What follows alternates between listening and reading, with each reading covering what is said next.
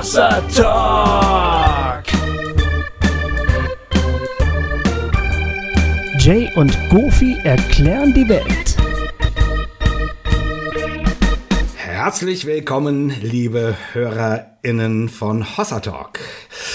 Äh, wir haben heute hier eine fantastische äh, Skype-Konferenz. Ähm, zum ersten Mal skypen wir an, an vier verschiedenen Orten äh, mit unseren Gästen, weil wir heute ganz, ganz fantastische GästInnen haben. Und äh, wir hoffen, euch geht's da draußen gut und ihr kriegt das alles gut mit. Äh, wir sind auf jeden Fall sehr begeistert, weil äh, das sind quasi Kollegen. Wir haben heute Kollegen am Start, äh, Kollegen von Zwischenfunk. Das ist das so ein Crossover, könnte man schon fast sagen. Ne? ja. Ein Crossover. So ja. ein, ein, ein Crossover, äh, genau, von ähm, Pod Podcasterinnen. Äh, ach Gott, ey. Aber ich finde, du hast ganz tapfer bisher. Wirklich. Also der Anfang war, war gut, ne? Der, der war ziemlich glatt, so. Doch, den hast du aber, gut hinbekommen. Ja, aber ich muss aber, ja sagen, also ich habe das mit dem mit dem Gendern, also mir ist es, es kommt mir immer noch nicht flüssig über, über die Lippen. Und das gerade heute, wo wir, wo wir queere Freunde haben. Also ja. gerade heute muss es doch funktionieren, Jay. Bist du denn völlig von den Socken? Was ist hier los, Jay? Naja, also, liebe Freunde, liebe HörerInnen von Hossa Talk, wir hoffen, euch geht's gut und ihr habt richtig Bock auf diese Folge. Wir haben auf jeden Fall richtig Bock, mit unseren Kollegen ähm, von dem Podcast Zwischenfunk zu sprechen. Ich gehe jetzt einfach in Medias Res, äh, mache keine großen Ansagen, oder Goofy? Nee. Erinnere vielleicht nochmal daran, dass ihr uns Kommentare schreiben könnt äh, unter die Folge oder auf Facebook. Erinnere daran, dass, ach, was man doch mal sagen könnte, äh, in unserem Shop gibt es jetzt Bioprodukte. Oh Mensch, ja, stimmt. Also T-Shirts in Bio-Qualität äh, und, äh, und ähm, Hoodies und so weiter. Also vielleicht guckt doch mal. Und überhaupt, wir haben auch Aufkleber. Die sind, glaube ich, nicht Bio. nee, die sind, glaube ich, nicht Bio. Aber die sind cool. Ich habe mir einige die, gekauft davon. Die sind richtig cool und ja. äh, die haben wir schon, schon eine ganze Weile, aber wir haben es, glaube ich, noch nie gesagt. Also ähm, mal gucken, wir nehmen nachher ja noch die Folge auf, die vor zwei Wochen lief. Vielleicht sagen wir es da einfach nochmal. Wie dem auch sei, schaut mal in unserem Shop vorbei und ähm, genau, wenn ihr Lust habt, uns zu unterstützen, auf unserer Seite unter Spenden findet ihr heraus, wie das geht. Man kann uns was überweisen oder per PayPal schicken. Wir freuen uns, können leider keine Spendenquittungen ausstellen, aber ihr sichert damit, dass unsere Arbeit gut vorangeht. So. Jetzt habe ich alles runtergerattert, was es so zu runterrattern gibt. Jetzt kommen wir zu euch. Hallo. Herzlich willkommen. Vielen Hallo. Dank. Ja, vielen Dank für die Einladung. Ihr seid Podcast-KollegInnen, haben wir äh, gerade gehört. Was, was macht ihr für einen Podcast? Genau, wir haben vor einem Jahr, ziemlich genau einem Jahr, ein äh, Arbeitstreffen gehabt in dem Verein Zwischenraum. Den müssen wir vielleicht erstmal gleich vorher äh, vorstellen, ja. weil der Podcast äh, Zwischenfunk ähm, quasi in diesem Verein geboren wurde, ziemlich genau vor einem Jahr. Und ähm, ja, es hat sich herausgestellt, dass es äh, ein guter Zeitpunkt war, weil ähm, das Arbeitstreffen, wo diese Idee geboren wurde, war wirklich so ähm, am Beginn der Corona-Pandemie, ähm, wo dann ja eben so Podcasts und so weiter ganz hilfreich waren. Und äh, das war ein Zufall, ähm, aber das war für uns deswegen ein ganz gutes Podcast-Jahr oder ein gutes Jahr, wo wir ähm, ja gut starten konnten mit dem Podcast. Wir haben bisher sieben Folgen und äh, versuchen monatlich eine Folge rauszubringen.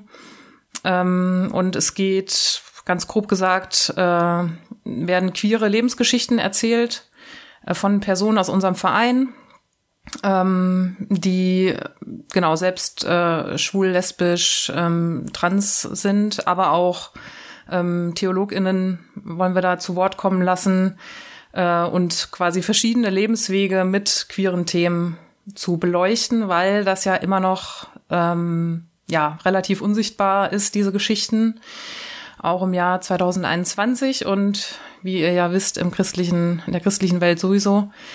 Und äh, genau, die Grundidee war so ein bisschen, dass das, was wir ZwischenräumlerInnen schon seit Jahren eigentlich erleben, so dieser Austausch und diese Lebensgeschichten zu hören, ähm, was wir schon kennen und was so ein Riesenschatz ist, wirklich auch so an die Öffentlichkeit zu bringen, damit das äh, niederschwellig angehört werden kann und sich keiner äh, trauen muss, einen queeren Menschen anzusprechen und auch mal die ein oder andere Frage zu stellen, die man sich vielleicht nicht traut ja. zu stellen. Und dann kann man da einfach ähm, in allen möglichen Podcast-Playern Zwischenfunk eingeben und dann kann man sich das anhören.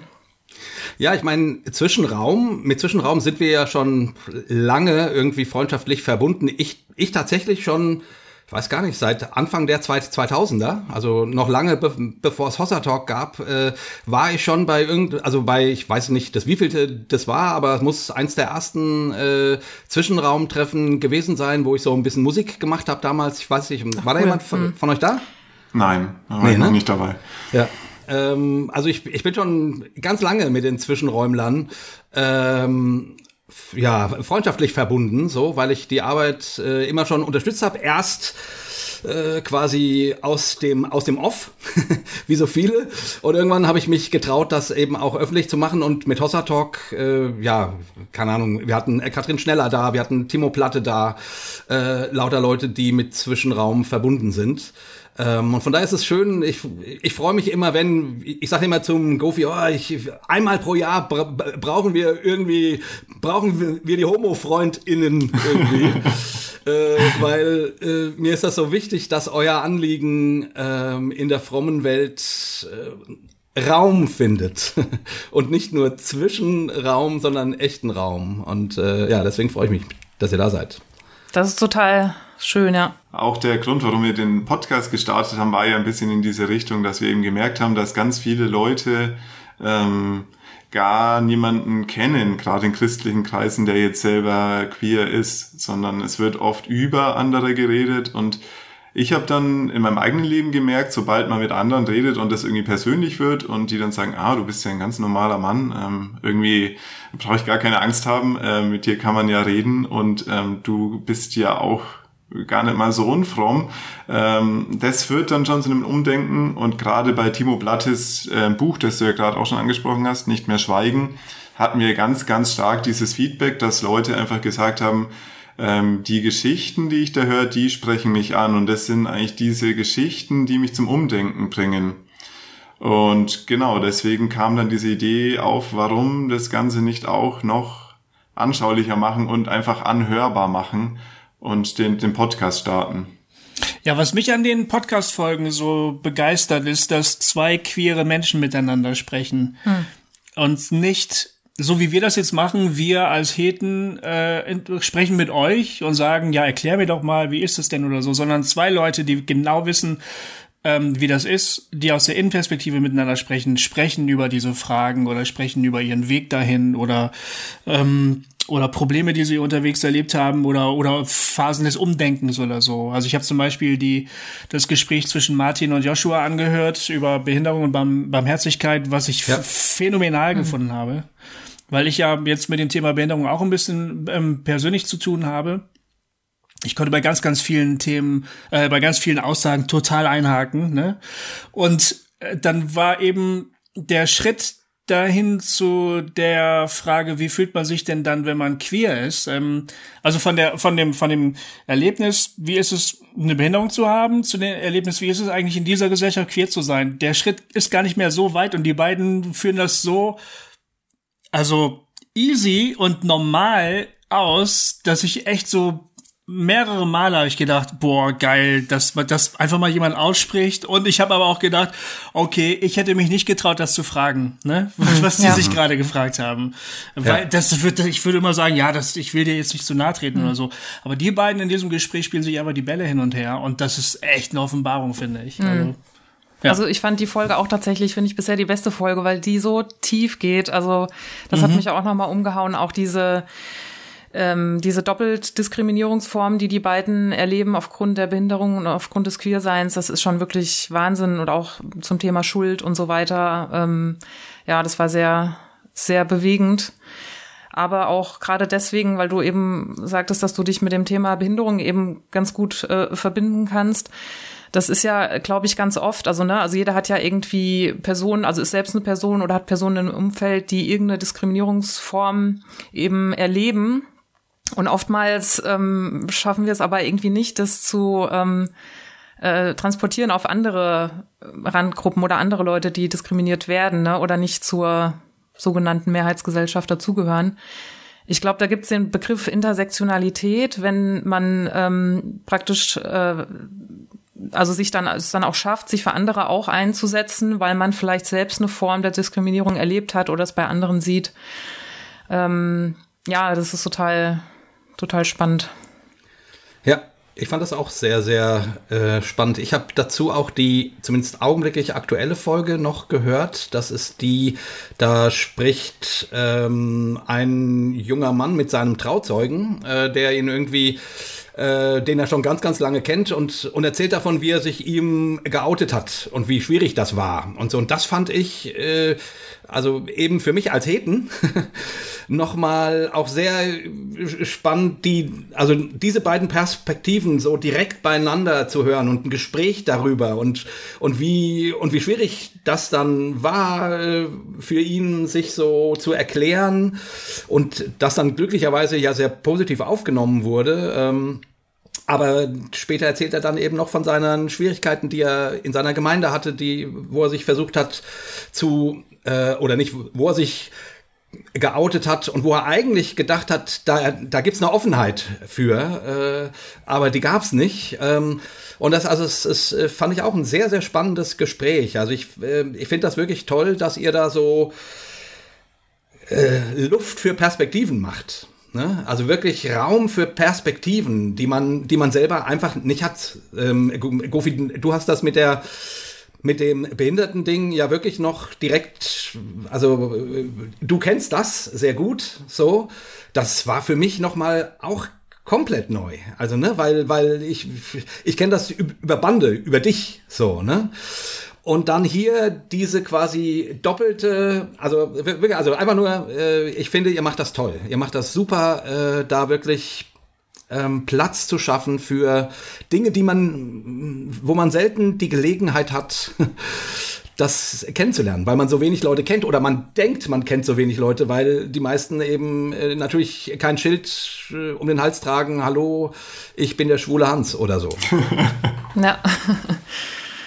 Ja, vielen Dank. Das ist auch so. Also wir bekommen auch viel positive Rückmeldungen. Also gerade von Leuten, die so frisch oder noch kurz vor dem Outing-Prozess sind, ist also das ist echt Wahnsinn. Also ich hatte schon dazu Telefonate, weil die saugen das dann auch alles auf, also alles Material, was von uns so kommt, weil die einfach wirklich alleine sind mit dem Thema und ähm, dann ist man froh über alles, was man sich anhören kann und ähnliche Lebensgeschichten und äh, genau, ja. Und ich erinnere mich dann noch bei mir selber an diese Phase, wo ich ja für mich gedacht habe, ich bin der einzige Christ überhaupt, der schwul ist. Also ich dachte mir, ähm, das gibt's ja eigentlich gar nicht. Und als ich da, was weiß ich, in meinen Teenie-Jahren war, war ich ja echt davon überzeugt, ähm, das kann einfach nicht sein und ich muss da alleine durch. Hm. Und ich glaube, zu dem Zeitpunkt wäre es für mich einfach total gut gewesen, wenn ich da sowas gehört hätte von anderen, die vielleicht schon einen Schritt weiter sind oder die irgendwie sagen, ich kann meinen Glauben und meine sexuelle Orientierung vereinbaren und ich komme damit weiter und ich muss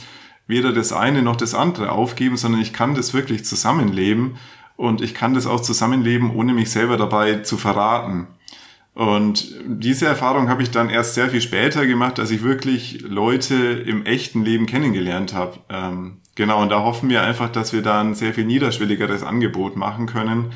Sowohl für Leute, die selber queer sind, aber natürlich auch wie für jeden anderen, der in der Gemeinde ist, der vielleicht mit dem Thema, nenne ich es mal, ein Problem hat. Ähm, einfach auch als Angebot, hört doch mal zu, lass uns ins Gespräch kommen. Ähm, weil ich glaube, nur so ist überhaupt Veränderung auch möglich. Das Ganze ist jetzt ja nicht in, nicht in erster Linie ein theologischer Podcast. Keine Ahnung, wo, wo ihr erklärt, warum das doch okay ist und warum die Stelle in Levitikus nun so und so gemeint ist oder so. Also eben gerade das nicht. Und das finde ich sehr gut. Ähm, dazu gibt's ja auch Angebote, äh, sondern ihr, ihr bringt persönliche Geschichten. Und dabei fällt mir gerade auf, dass wir euch eigentlich als Personen noch gar nicht richtig vorgestellt haben. Ähm, und nicht, nicht, dass der Peter Neubauer wieder im Kreis hüpft und sagt, hey, ihr stellt die Gäste überhaupt nicht richtig vor, ihr blöden Pod Podcaster. Ja, womit er ja auch recht hat. Ja, genau. ja, das, aber stimmt. Äh, deswegen erzählt uns doch mal ein bisschen über euch, Annika und Benny, ähm, und auch gerade sozusagen vielleicht zu eurer persönlichen Geschichte, wie lange ihr geoutet seid, keine Ahnung, vielleicht ein paar Worte auch dazu, wie, wie schwierig das war oder auch nicht und äh, wie ihr zu Zwischenraum kommt, irgendwie so. Das fände ich ganz, ganz spannend, damit unsere Hörer ein bisschen einen Eindruck davon haben, ähm, ja, was ihr ähm, was ihr so, wer ihr seid. Ja, also ähm, genau, Annika ist mein Name, wurde schon gesagt. Ich bin 35 Jahre alt und ähm, bin Sozialpädagogin, arbeite mit jungen Erwachsenen zusammen, die eine Lernbehinderung und oder psychische Erkrankung haben im Kontext Berufsausbildung.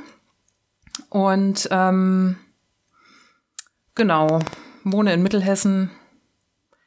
Ähm, zu Zwischenraum bin ich gekommen 2014. Da war mein erster Kontakt, ähm, den ich da hergestellt habe. Eben aus einer persönlichen Not heraus ähm, Gleichgesinnte zu finden, ähm, weil ich eben im Laufe meines Lebens festgestellt habe, dass ich lesbisch bin. In einer sehr unkomfortablen Situation, weil ich verheiratet war mit einem Mann, ähm, relativ früh geheiratet habe mit 22 und ähm, ja sehr unreif die Entscheidung gefällt habe, äh, damals zu heiraten und ja viele viele Signale da überhört habe oder beziehungsweise gar nicht wahrhaben wollte. Ähm, Darf ich da noch mal kurz rückfragen? Ja, ja. Weil diese Geschichte hört man ja ähm, immer wieder von, von, von Leuten aus dem, aus dem frommen Bereich, die irgendwann sagen, okay, ich, äh, also ich, ich kann es nicht ändern, ich bin homosexuell. So. Ich, ich habe mich, also ich als Hete äh, quasi, äh, frag mich immer, ja, ja, das muss man doch merken, dass, dass einen das, dass einen äh, also ein Mann in deinem Fall nicht anspricht. Ja. Wie, wie, wie, erzähl doch mal ein bisschen, ja. das äh, finde ich total spannend irgendwie. ja. Also, das war wenn sehr spannend. ist, ja. aber. Ja, also, mm, also ich bin nicht familiär so super fromm aufgewachsen. Mein Vater ist katholisch, meine Mutter evangelisch und wir sind nicht zusammen so klassisch äh, in jetzt zusammen in der evangelikale Gemeinde oder so gegangen. Äh, familiär hatte ich da eigentlich relativ viel Freiraum. Ich habe mich irgendwann selbst so auf den Weg gemacht, ähm, weil meine Freundinnen so im, im Schulalter irgendwie in irgendwelche Gemeinden gegangen sind. Ähm, ich bin in einem Dorf aufgewachsen mit tausend Einwohnern und drei äh, christlichen Gemeinden. Da kommt man um das Thema nicht drum herum. Und Mittelhessen halt, ne? Mittelhessen, genau. und bin dann tatsächlich getingelt zwischen evangelische Kirche, Brüdergemeinde und Krishona Gemeinde. Wirklich so, wie es mir gefallen hat, einfach. Da hatte ich wirklich alle Freiheiten, weil ich nicht familiär gebunden war. Und ähm, genau, so das erstmal so von meinem Hintergrund. Ähm, habe mich dann irgendwann für, für eine Krishona-Gemeinde entschieden, weil mir da das Programm einfach am besten gefallen hat und die, die Leute fand ich cool. Und genau, frei, gute Freizeitgestaltung irgendwie. Ähm, genau, und es war jetzt nicht so, dass, also mir hat es keiner gesagt oder als ich eben, also rückblickend würde ich sagen, ich als ich angefangen habe, über Liebe nachzudenken oder Liebe zu empfinden, irgendwie so im Teenie-Alter, rückblickend würde ich sagen, ja, ich war zu dem Zeitpunkt definitiv auch schon lesbisch. Ich kann mich erinnern, die erste Person mit zwölf, in die ich mich verliebt habe, war eben Mädchen aus der Schule so. Und ähm, ich habe das aber immer verdrängt. Jetzt nicht unbedingt, weil mir das jemand jetzt von der Gemeinde gesagt hätte oder so, eher weil ich persönlich ähm, mich immer nach Normalität gesehnt habe, äh, das klassische Bild äh, Mutter, Vater, Kind so. Ähm, das war auch mein Ziel. Ich hatte schon immer irgendwie einen großen Kinderwunsch gehabt. Ähm, wie geht das mit einem Mann? Ähm, und das, äh, also es war so meine, meine eigene persönliche Sache irgendwie, dass ich das, diese Gefühle verdrängt habe, weil ich Normalität wollte. Also ich wollte nie auffallen. Ich war immer sehr angepasst. Ähm, genau, wollte so den normalen Weg und möglichst wenig auffallen. Mm, dann irgendwann kam das Christliche dazu, dass ich so gemerkt habe, dass so eine, also es wäre überhaupt nicht die Atmosphäre da gewesen in den Gemeinden, wo ich war, das überhaupt anzusprechen die erste Person, vor der ich mich geoutet habe in meinem Leben, war mein Ex-Mann tatsächlich. ähm, weil ich mich dann nach dreieinhalb Jahren der Ehe ähm, ziemlich stark verliebt habe in eine Freundin und ähm, dann ist das ganze Thema quasi so existenziell losgebrochen, dass ich äh, wusste, jetzt geht's nicht mehr zurück. Und ähm, genau, deswegen die Frage, wie kann das sein? Ich glaube, es ist Verdrängung, ähm, Angepasstheit, da ist viel möglich. da kann man erstmal viel, also zumindestens für eine gewisse Zeit. Ähm, es war kein, kein Raum da in, in, dem, in dem sozialen Raum, wo ich mich bewegt habe. Dann eben durch Freundeskreis doch dann konservativ geprägt. Ich habe mich da voll reingegeben, so klassisch Gemeindearbeit, alle möglichen Ämter gehabt. Ähm, genau, und deswegen gab es da irgendwie keinen Raum dafür. Und ich muss im Nachhinein auch sagen, ich war dann zum Zeitpunkt der, der, der Ehe mit 22, diese Entscheidung, ich war wirklich auch unreif. Also äh, genau, so würde ich es heute mit 35 sagen. Ähm, ich habe äh, während der, der Hochzeit, während der Trauung habe ich, kann ich mich sehr gut dran erinnern, dass ich ganz leise Ja und ganz laut mit Gottes Hilfe gesagt habe, weil ich dachte, okay Gott, ähm, also es ist nicht so, dass ich da mega große Zweifel hatte, aber da war was im Hinterkopf und ich habe gewusst, pff, ja, so richtig ohne Zweifel gehe ich diese Entscheidung nicht ein und ähm, Gott, du musst da jetzt deinen Teil dazu tun, du willst das, Mann, Frau. Und heute würde ich sagen, das war total die Verantwortung abgeschoben auf Gott. Also das ist schon auch in meiner Verantwortung gewesen, die ich in dem Moment nicht habe nehmen können aus Unreife. Genau. Okay.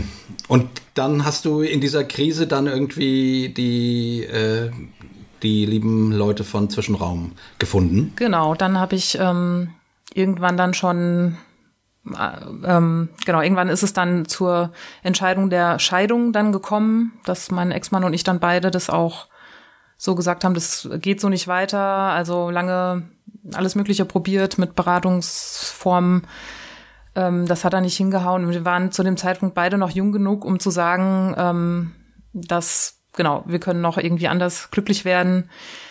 Ähm, mein Ex-Mann ist mittlerweile wieder glücklich verheiratet. Ähm, Genau, wir sind befreundet, das ist sehr schön. Und dann war irgendwie so am zum, zum, zum Zeitpunkt der Scheidung dann so, dass ich dachte, okay, und was jetzt so? Ähm, wie geht's jetzt weiter mit mir? Und äh, mh, genau, und dann habe ich eben mich auf den, auf den Weg gemacht, der jetzt ja seit 2014 eben auch unter anderem mit Zwischenraum ähm, geht. Und das war natürlich für mich, also der Wahnsinn, irgendwie, das war echt eine Offenbarung. Ich war ähm, dann einmal bei einem Hauskreis dabei gewesen. Also Zwischenraum organisiert sich ja in Hauskreisen, in Regionalgruppen in ganz Deutschland, äh, Schweiz und auch Österreich. Und ähm, ich habe mir dann eine Regionalgruppe, einen Hauskreis in Kassel angeguckt und war dann da einmal und war dann direkt bei einem größeren Treffen, bei einem Sommertreffen. Also der Zwischenraum bietet ein ähm, überregionales Treffen im Sommer an, wo alle, die sich Zwischenraum zugehörig fühlen und alle, die eben in den Hauskreisen sind, hingehen können. Und das war dann quasi mein zweiter Kontakt und ich bin dann dorthin gefahren, ähm, super aufgeregt. Kenne ich da vielleicht jemanden? Erkennt mich da jemand? Da hat man ja ganz komische Gedanken und Ängste. Bin dann dorthin gefahren und da waren 150 Menschen, queere Menschen, ähm, ich kam ein bisschen später an dem Abend an, das geht immer ein Wochenende. Und dann lief Lobpreis. Hm. Ähm, also die haben zusammen Lobpreis gemacht und ich kam dann da rein und ich war total geflasht, weil ähm, ja mich das irgendwie überwältigt hat, dass so viele queere Leute da sind, die die zusammen Lobpreis machen. Ähm, und da ist in mir, also es war wirklich so ein Aha-Erlebnis, äh, dass da in mir selbst wie so Vorurteile nochmal zerbrochen sind. Ähm, ich habe mich dabei ertappt zu denken, ach krass, ja, die singen jetzt und die beten ja denselben Gott an, wie die Leute in meiner Gemeinde auch denselben Gott anbeten. Und dann habe ich gedacht, ja, natürlich, die singen dieselben Lieder, natürlich beten die auch denselben Gott an. Wie soll es denn sonst sein? Das war für mich wirklich ein Aha-Erlebnis und dann, ja, sind ganz viele Schritte passiert und ich habe mich so Stück für Stück dann geöffnet. Und ähm, habe dann irgendwann mich auch so ein bisschen eingebracht mit unterschiedlichen Sachen und mache jetzt seit dem Jahr beim Zwischenfunk ähm, Podcast mit und seit ein paar Wochen bin ich auch im Vorstand mit dabei. Und ähm, genau, das war so mein Weg hin zu Zwischenraum. Aber mit normal ist jetzt äh, dann vorbei gewesen bei dir. Du, du, hast, du hast gesagt am Anfang, du wolltest einfach so ein normales, ganz normales Leben haben. Ja. Das ist dann mit einem großen Knall war das weg, das normale Leben, ja, oder? Das kann man so sagen, ja. Also das war dann halt verbunden mit ähm, persönlicher Krise, Ehekrise, Glaubenskrise, ähm, ja, es ist nichts mehr normal gewesen seitdem, das stimmt, ja. Also ich musste aus meiner Angepasstheit, wurde ich rauskatapultiert, aber so richtig, ja. Hm, hm. Ja, und äh, wenn man, also wo du jetzt gesagt hast, äh, ähm, die beten da ja den gleichen Gott an. Benny, euer Jesus ist nicht schwul, oder? Wer weiß das schon, ne? Ja, sonst sind alle im Gleich geworden. Stimmt. Ja. Ähm, ich dachte jetzt, das wäre eine gute äh, Möglichkeit, einfach mal zu dir überzuleiten. nee, aber es, aber das könnte ja ein Vorurteil sein, weißt du? Äh, homosexuelle Christen glauben die denn an einen homosexuellen Gott etwa? Und äh, oh, Tatsache ist ja ähm, ich, genauso wenig wie die unhomosexuellen Christen an einen heterosexuellen Gott glauben, glaubt ihr an einen homosexuellen Gott, sondern an einen den Gott, der sich in der Bibel offenbart in männlich und weiblich und allem, was dazwischen ist, irgendwie und so, aber nicht, äh, das wird ja nicht sexuell definiert oder nehme ich mal an, oder Benny? Nee, würde ich jetzt auch nicht so sehen, aber für mich war das ganz lange Zeit auch wirklich ein Vorurteil. Also ich hatte eigentlich immer ein Problem mit ähm, der Vorstellung, ähm, ja, dass es quasi Christinnen und Christen gibt, die die homosexuell leben. Also ich komme ja auch aus einem sehr konservativen gemeindlichen Hintergrund, eher pietistisch geprägt. Ähm, und für mich war dann, ich glaube, ich habe auch wie Annika eigentlich in der Pubertät, habe ich gemerkt, okay, ich finde einfach Männer interessanter. Ähm, allerdings war das für mich immer ein Gedanke, den ich eigentlich gar nicht so denken durfte, weil, wie gesagt, ähm, das äh, für mich keine Option war, das irgendwie mit dem Glauben zusammenzusehen. Und ich wusste, es gibt so ähm, Vereinigungen, die jetzt, was weiß ich, die Hook oder so, die mittlerweile eine gute Arbeit machen. Aber für mich damals ähm, war das vom, von außen so, boah, die sind äh, ja irgendwie total krass und die haben ja gar nichts mit dem Glauben zu tun, das ich aus meiner ähm, Gemeinde quasi kannte, sondern es war für mich alles fremd.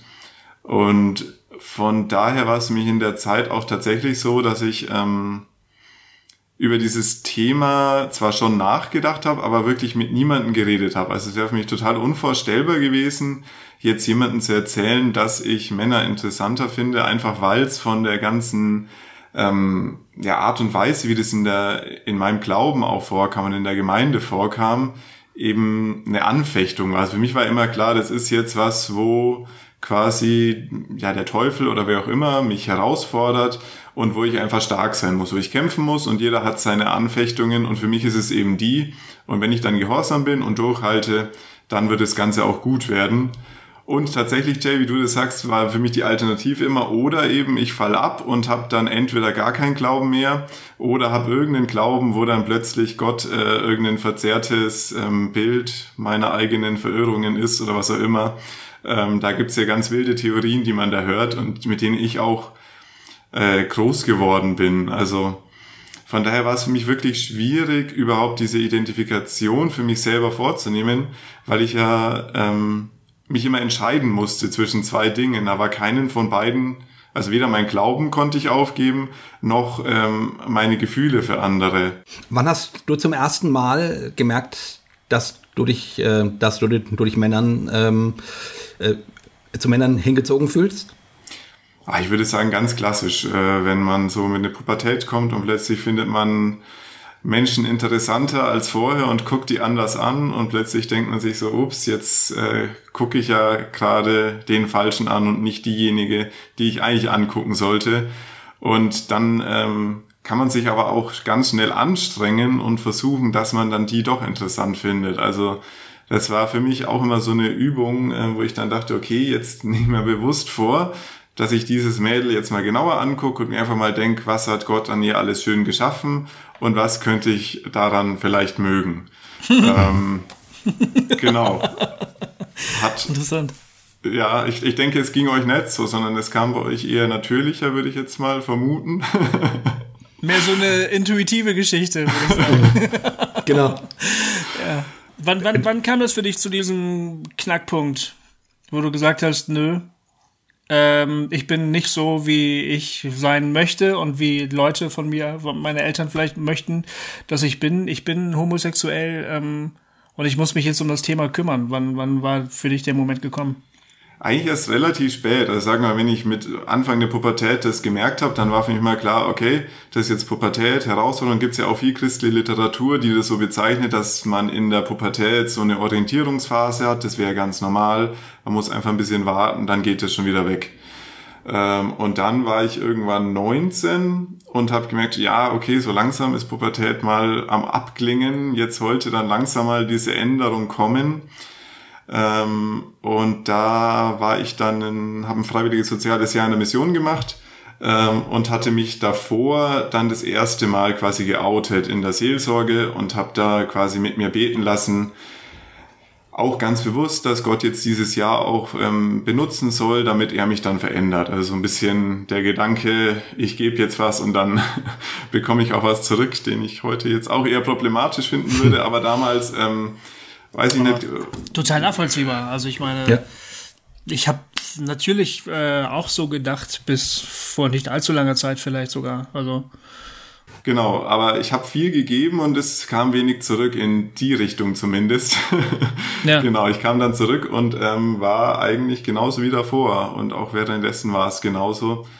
Und selbst danach ist aber noch nicht so wirklich der Groschen gefallen. Ich habe dann ähm, ja studiert, hatte eine ganz gute Studienzeit, habe dann für mich aber so ein bisschen, mein Glaube war irgendwie auf der einen Seite, dann hatte ich mein Studium ähm, und meine Freunde, da war das ganz gut und ähm, meine Homosexualität, die war eher so, die konnte ich dann so ein bisschen verstecken durch das beide. Also man, ich habe mich dann ja, hab mich da irgendwie nicht so bewusst mit auseinandergesetzt, wie es vielleicht gut gewesen wäre. Also weil es für mich tatsächlich auch theologisch immer noch relativ klar war. Und ähm, genau entscheidend war dann zum einen, ich habe Lehramt eigentlich studiert ähm, und habe auch Rallye als Drittfach studiert, habe da doch ein bisschen Theologie studiert und ein bisschen ähm, neue Einblicke in Dinge bekommen und gemerkt, man kann Sachen anders sehen. Das war ganz spannend. Ähm, und dann war mit Sicherheit entscheidend, ich hatte dann auch eine Freundin, eine ganz tolle Frau, wir waren ein halbes Jahr zusammen. Ähm, aber ich habe einfach, oder wir haben beide dann auch gemerkt, ähm, ja, irgendwie kann es das nicht sein. Und das war für mich so der Punkt, wo ich mir dachte, sollte das jetzt wirklich Gottes Willen sein, dass ich quasi in meine Situation noch das Leben von einer anderen Person mit reinziehe und äh, quasi ja auch ihr nicht das gebe, geben kann, auch was sie will. Und ähm, im Vertrauen darauf jetzt quasi ja ein, ein Leben lebe, was eigentlich eher eine Lüge ist. Und das war für mich irgendwie der Punkt, wo ich gesagt habe, nee, Moment, das kann es nicht sein. Und das ist irgendwie, auch wenn ich an die, die Früchte denke, die das Ganze bringt, dann kann das irgendwie nicht der Ansatz sein, den, den Gott für mich gedacht hat. Und dann, wir haben uns dann getrennt und dann habe ich mich wirklich auf die Suche gemacht. Hatte dann gute Freunde, ähnlich wie Micha das auch im Podcast beschrieben hat, ähm, einen guten Freund, mit dem ich ganz lang geredet habe, der ähm, auch Pfarrer ist jetzt, ähm, der mich da wirklich auch bestärkt hat und mir einfach auch gesagt hat, komm, ähm, schau doch mal, es gibt theologisch auch andere Sichtweisen. Ähm, hab dann das Buch von Valeria Hink gelesen, äh, die ja auch im Zwischenraum ist und bin dann so auch habe dann den ersten schwulen Christen überhaupt kennengelernt. Das war mit 24 oder 23 oder sowas. Ähm, was für mich auch toll war, weil das ist ein ganz äh, cooler Mensch, mit dem ich immer noch befreundet bin.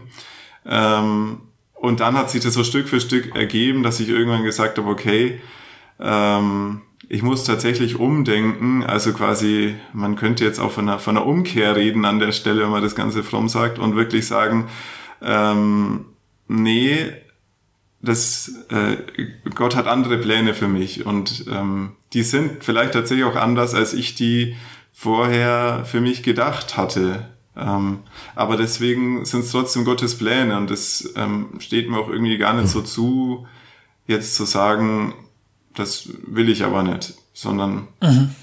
ja. Sag mal, ähm, wie, wie geht euch das? Ähm, ich nehme mal an, ihr, äh, also augenblicklich ist es gesellschaftlich ja so, ist die Gesellschaft ja so weit, dass sie Homosexualität im, also nicht auf dem Dorf, aber, aber so im städtischen Zusammenhang und so äh, als relativ normal und eben nichts Schlimmes sieht. So, dann gibt es christliche Gemeinden, die das direkt als als Sünde titulieren. Also also quasi äh, also die also die einen wundern sich darüber, dass es noch Menschen gibt, die das komisch finden oder oder nicht nur komisch, sondern falsch äh, so und die anderen wundern sich darüber, dass es Christen gibt, die irgendwie äh, von ihrer Homosexualität nicht lassen können sozusagen. Und ihr seid da irgendwie eben mittendrin dazwischen so. Äh, das habe ich mich schon ganz oft gefragt. Das ist ja das ist ja auch eine komische Situation oder? Also wie wie wie wie empfindet ihr das? Äh, ist es ist es nicht oder geht es mir nur als Zuschauer so, dass ich also gerade in meinem Coming Out war, oder vor meinem Coming Out eigentlich war das ja mein Hauptproblem, dass ich mit den Christen nicht reden konnte, weil die konnten mit meiner Homosexualität überhaupt nichts anfangen. Aber ich konnte ja. genauso wenig mit einem homosexuellen Verein oder sonst irgendwas sprechen, weil das war für mich alles total abgefahren und ähm, in der Welt und äh, undenkbar. Von daher war ich da wirklich dazwischen und war dann froh über den Zwischenraum, den ich gefunden hatte. Heute, ja. glaube ich, komme ich mit beiden Welten ganz gut zurecht, weil ich für mich so ein bisschen versöhnt habe und, oder was, ich habe es für mich versöhnt, nicht nur ein bisschen, und kann aber beide Denkweisen irgendwie nachvollziehen, weil ich beide schon mal hatte und würde mich dann da immer eher als Brückenbauer sehen wollen. Mhm. Und so äh, zum Schluss der Vorstellung äh, noch die Frage, seid ihr beide in Partnerschaften? Ich habe seit ähm, sieben Jahren, jetzt, sechs Jahren jetzt einen Freund, genau, wir wohnen hier zusammen, mhm. sind sehr glücklich, alles gut. ja. Und man Und musste Annika? mich gar nicht anstrengen dafür, es ging ganz von alleine plötzlich. Ja. genau, ich habe keine Partnerin, ich bin Single. Mhm. Ah, du bist noch zu haben. Ich das bin noch zu ja haben. Auch, auch gut zu wissen. Was mir aufgefallen ist, ähm, jetzt wo ich euch zugehört habe, aber auch als ich mir die Folgen ange angehört habe bei, von Zwischenfunk, ähm, ihr seid ihr seid schon echt knackfromm. Also ähm, äh, es ist äh, äh, nicht, dass ich irgendwie damit ein Problem hätte, dass jemand irgendwie sehr fromm ist, aber ihr kommt auch wirklich aus diesem Umfeld, ähm, wo ihr alles auch wisst. Also ich meine, das ist keine das ist kein Larifari-Christ sein oder so, wo man, wo ihr sagt, ja, habe ich nicht so, weiß ich nicht so genau, habe ich nicht so genau, habe ich mich nicht so genau damit beschäftigt oder so. Wenn ich mir zum Beispiel das Gespräch zwischen Joshua und, und Martin angehört mhm. habe, Joshua zum Beispiel, da war einfach ganz klar, wo er herkommt. Ähm, der, also das, da komme ich auch her, so ne, also aus dem tiefsten evangelikalen ähm, Umfeld, wo Bibelkenntnis auch wichtig ist, wo, wo ähm, oder auch das, das Gespräch mit mit ähm, mit Micha und und Gary, äh, die gesagt haben, sie hatten so eine Zweierschaft hm. und da hatten sie so eine Art so ein, genau. so ein Commitment, ne, da sind sie so Fragen durchgegangen, wo durch eine Rechenschaft ablegen voneinander. So ein Rechenschaftsbericht quasi, ja, genau. ne, was hast du gemacht letzte Woche und bist du sicher, dass du keinen Scheiß gebaut hast? so, wow, alter Schwede und also erstmal, das finde ich total interessant. Ne? Man könnte ja den Eindruck haben, ja, homosexuelle Christen, die nehmen halt alles nicht so ganz genau. Ne? Die lassen halt fünf gerade sein, weil ist halt leichter. Wenn ich mit euch spreche und wenn ich euch zuhöre, ist das nicht der Eindruck, den ich von euch gewinne. Das ist ja, das ist ja das Dilemma, ne? Also es ist ja total das Dilemma von ich sage jetzt mal uns ähm, queeren Personen, die in so einem evangelikalen Bereich aufgewachsen sind oder sozialisiert wurden, das ist halt einfach wirklich sacke schwer. Das muss man wirklich mal sagen, ähm, sich da rauszuarbeiten und noch ein fröhlicher Mensch zu bleiben. Das ist wirklich, deswegen machen wir ja die Arbeit auch, ähm, weil das mit ganz viel Schmerz und schon auch Diskriminierung verbunden ist. Und hm. weil man ja selbst so lange braucht, äh, sich überhaupt zu trauen, sich auf den Weg zu machen, weil man ja von dieser Vorstellung, ich darf nichts Falsches machen, Gott ist vielleicht eher ein strafender Gott, ähm, Gott guckt ganz genau auf meine moralischen, ethischen Vergehen, ähm, äh, diese Versündigungsangst ähm, hat der Dr. Martin Grabe in seinem Buch zum Thema Homosexualität schön rausgearbeitet, ist auch sehr zu empfehlen ja. zum Lesen, hm. ähm, dass viele evangelikale Christen eine permanente Angst in sich tragen, sich zu versündigen. Und ähm, bei dem Thema Homosexualität, das ist noch so, habe ich manchmal das Gefühl, so die letzte Bastion, die hochgehalten wird. Ähm, da, also wenn ich da jetzt mich auf eine Seite schlage und womöglich auf die Seite der queeren Leute, dann, ach du liebe Zeit, also dann versündige ich mich total, dann kann ich eigentlich mein Christsein vergessen.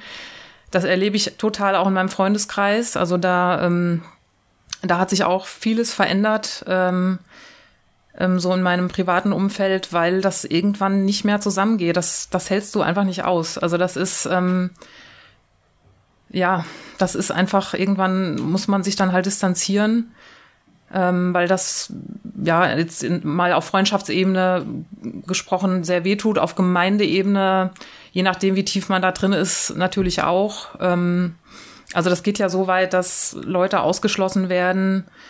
Ähm, ja, ich habe mich irgendwann auch aus anderen Gründen jetzt gegen diese Krishona Stadtmissionsgemeinschaftsbewegung entschieden, weil mir auch das, ähm, das ging dann auch damit einher. Also ich habe auch so bemerkt, ich wusste überhaupt nicht, dass es das Wort gibt. Dekonstruktion ist ja in den letzten Jahren immer wieder aufgetaucht. Hm. Ging ja auch ganz vielen anderen Christen so, die nicht queer sind. Aber das ist in mir auch automatisch passiert und wurde beschleunigt durch meinen Prozess zum Thema Homosexualität, weil irgendwann kam mir, ja, irgendwann kam mir das ganz komisch vor, dass sonntags immer dieselbe Person vorne steht und mir was vom Glauben erzählen will. Das also kommt mir heute fast absurd vor, äh, dass es, dass es diese, diese Art und Weise von Gemeindeleben gibt.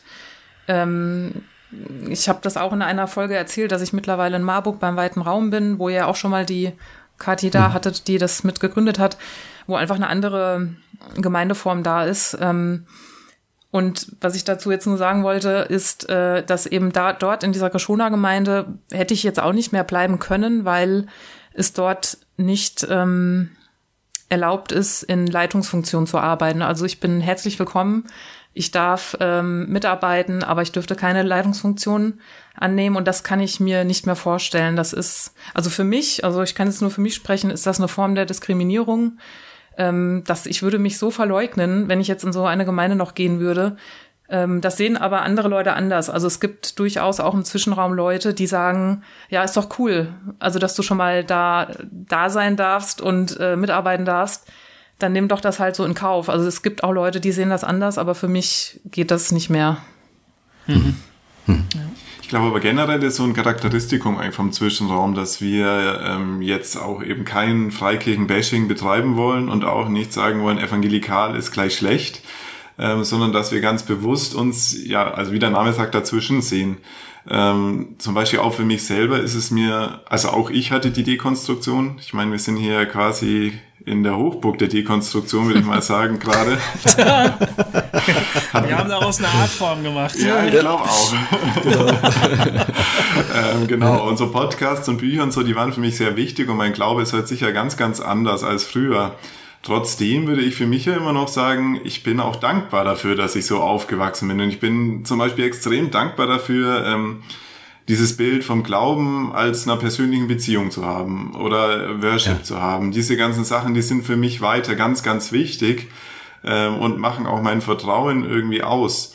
Und deswegen ist es mir oder auch unserem Zwischenraum eigentlich auch wichtig, dass wir ähm, ja da gerne auch reinwirken wollen. Also wir wollen eben nicht nur dieses sagen, okay, ja, dann gründen wir eigene Gemeinden, obwohl das für manche dran sein kann, überhaupt keine Frage genauso ähm, kann es auch für jemand anders dran sein, irgendwie da zu bleiben. Und das ist, glaube ich, eine persönliche ja. Entscheidung, die jeder selber fällen muss. Aber wir wollen einfach die Leute unterstützen und auch für solche Gemeinden, und da gibt's ja in allen Gemeinden wahrscheinlich queere Leute, wenn man es nicht weiß, ähm, ja, einfach ein bisschen auch dieses diese mit, als Vorbild vorangehen, sage ich mal. So.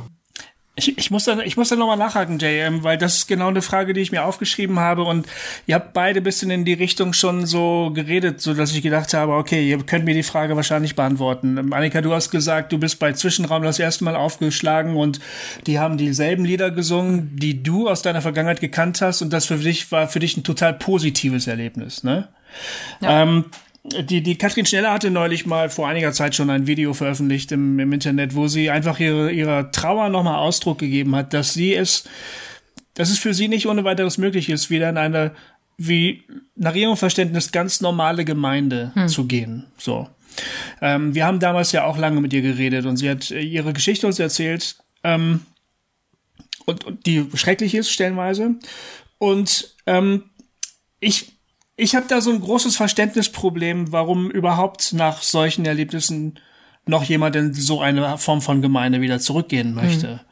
Mhm. Ähm, weil es ja eigentlich gar nicht nur darum geht, dass irgendwelche Leute fünf Bibelstellen anders verstehen als mhm. wir jetzt, sondern dahinter steht ja eine ganze Denke, eine Vorstellung von dem, wer Gott ist, von dem, was Mann und Frau ist, mhm. ja, ähm, wie man die Bibel zu verstehen hat, wie man sie zu lesen hat, welche Form von, welches Verständnis von Autorität meinetwegen auch gegeben ist, ja.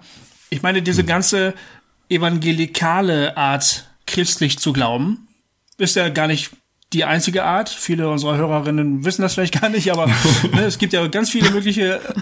ja, das war jetzt scheiße, aber man kann ja auf ganz viele unterschiedliche Arten Christin sein, ja. Es gibt eine Fülle, eine riesen Bandbreite von großartigen christlichen Traditionen. Aber jetzt haben wir immer wieder so Kontakt zu Leuten, die sagen, der einzige Grund, warum ich nicht so richtig Teil einer evangelikalen Gemeinschaft sein kann, ist einfach der, dass ich queer bin und das finde ich todtraurig. Und ich als Beobachter frage mich, Warum zum Geier bist du traurig darüber? Wieso willst du überhaupt noch irgendetwas mit dieser Art von Glauben, christlichen Glauben hm. zu tun haben? Also, warum nicht dann irgendwie halt anders? Hm. Aber bei euch höre ich eine ähnliche Haltung. Also, da fühle ich mich eigentlich zugehörig. Das ist das, was ich als total schön kennengelernt habe. Also ich, ich mach mal, mach mal einen Erklärungsversuch. Ja, okay.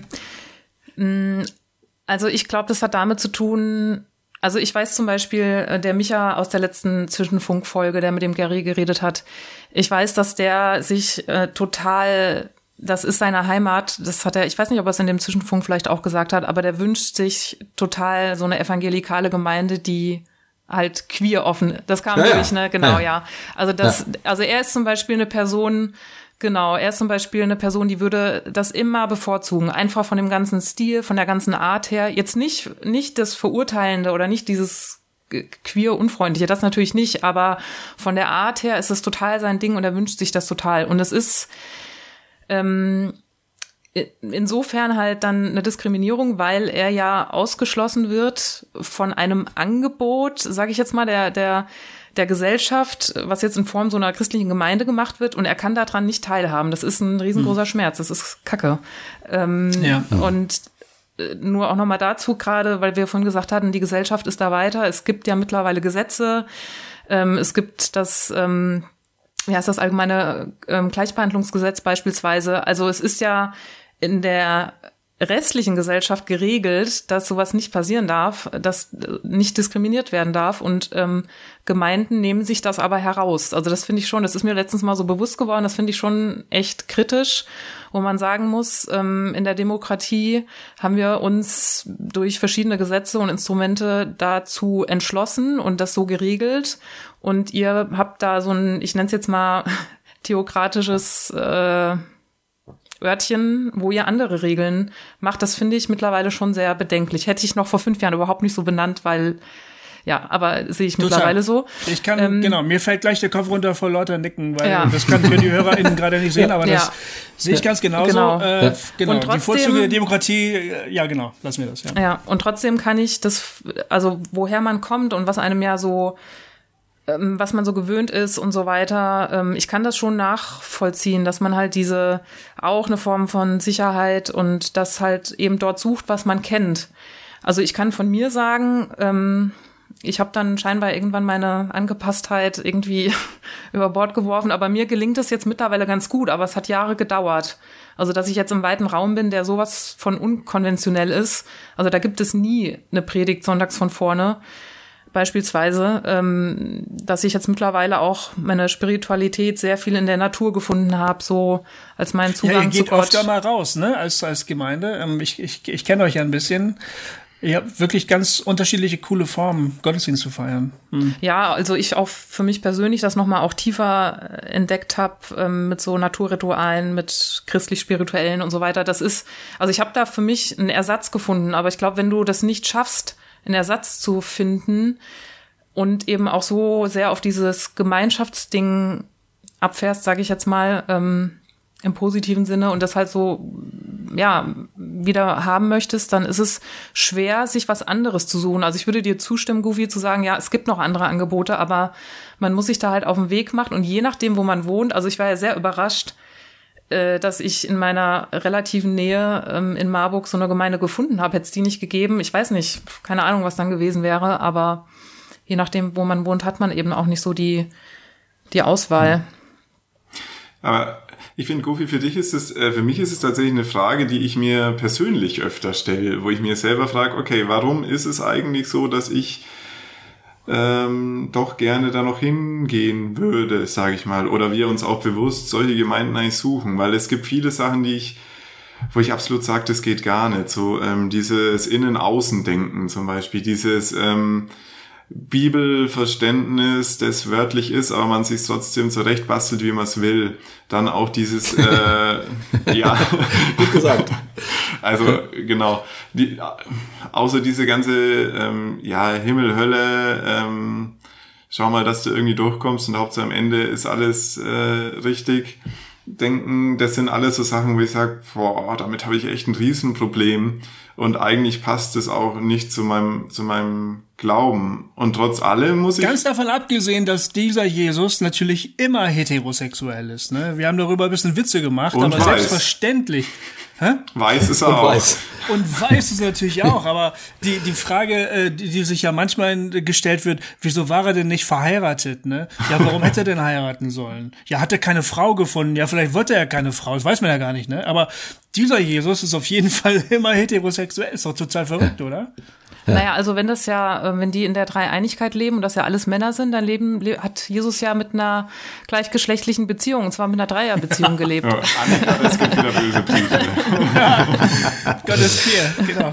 Wobei wir ja immer, äh, immer gerne darauf hinweisen, dass Ruach äh, tatsächlich äh, weiblich im, im Hebräischen ist. Also äh, zumindest äh, das würde dann nicht zu dieser Anschauung passen, aber ich, ich glaube, diese ganzen menschlichen ähm, Bilder, die helfen bei der Gottheit eh nur bedingt weiter. Also äh, das ist, Gott muss da drüber stehen, stehen anders. Also das, das muss ich das irgendwie alles ineinander vereinen, glaube ich. Sonst ja, also, also ich, das ist ja nicht einfach nur ein menschliches Abbild. Also das nee, kann nee, ja das nicht ist schon sein. klar, aber, aber was ich meine ist, du denkst natürlich immer in den Strukturen und Mustern, die du eben so hast. Also ja. ähm, ist doch klar, dass für mich als heterosexueller Mann Jesus ein heterosexueller mhm. Mann war. Also irgendwie, das ist das Naheliegendste, ne?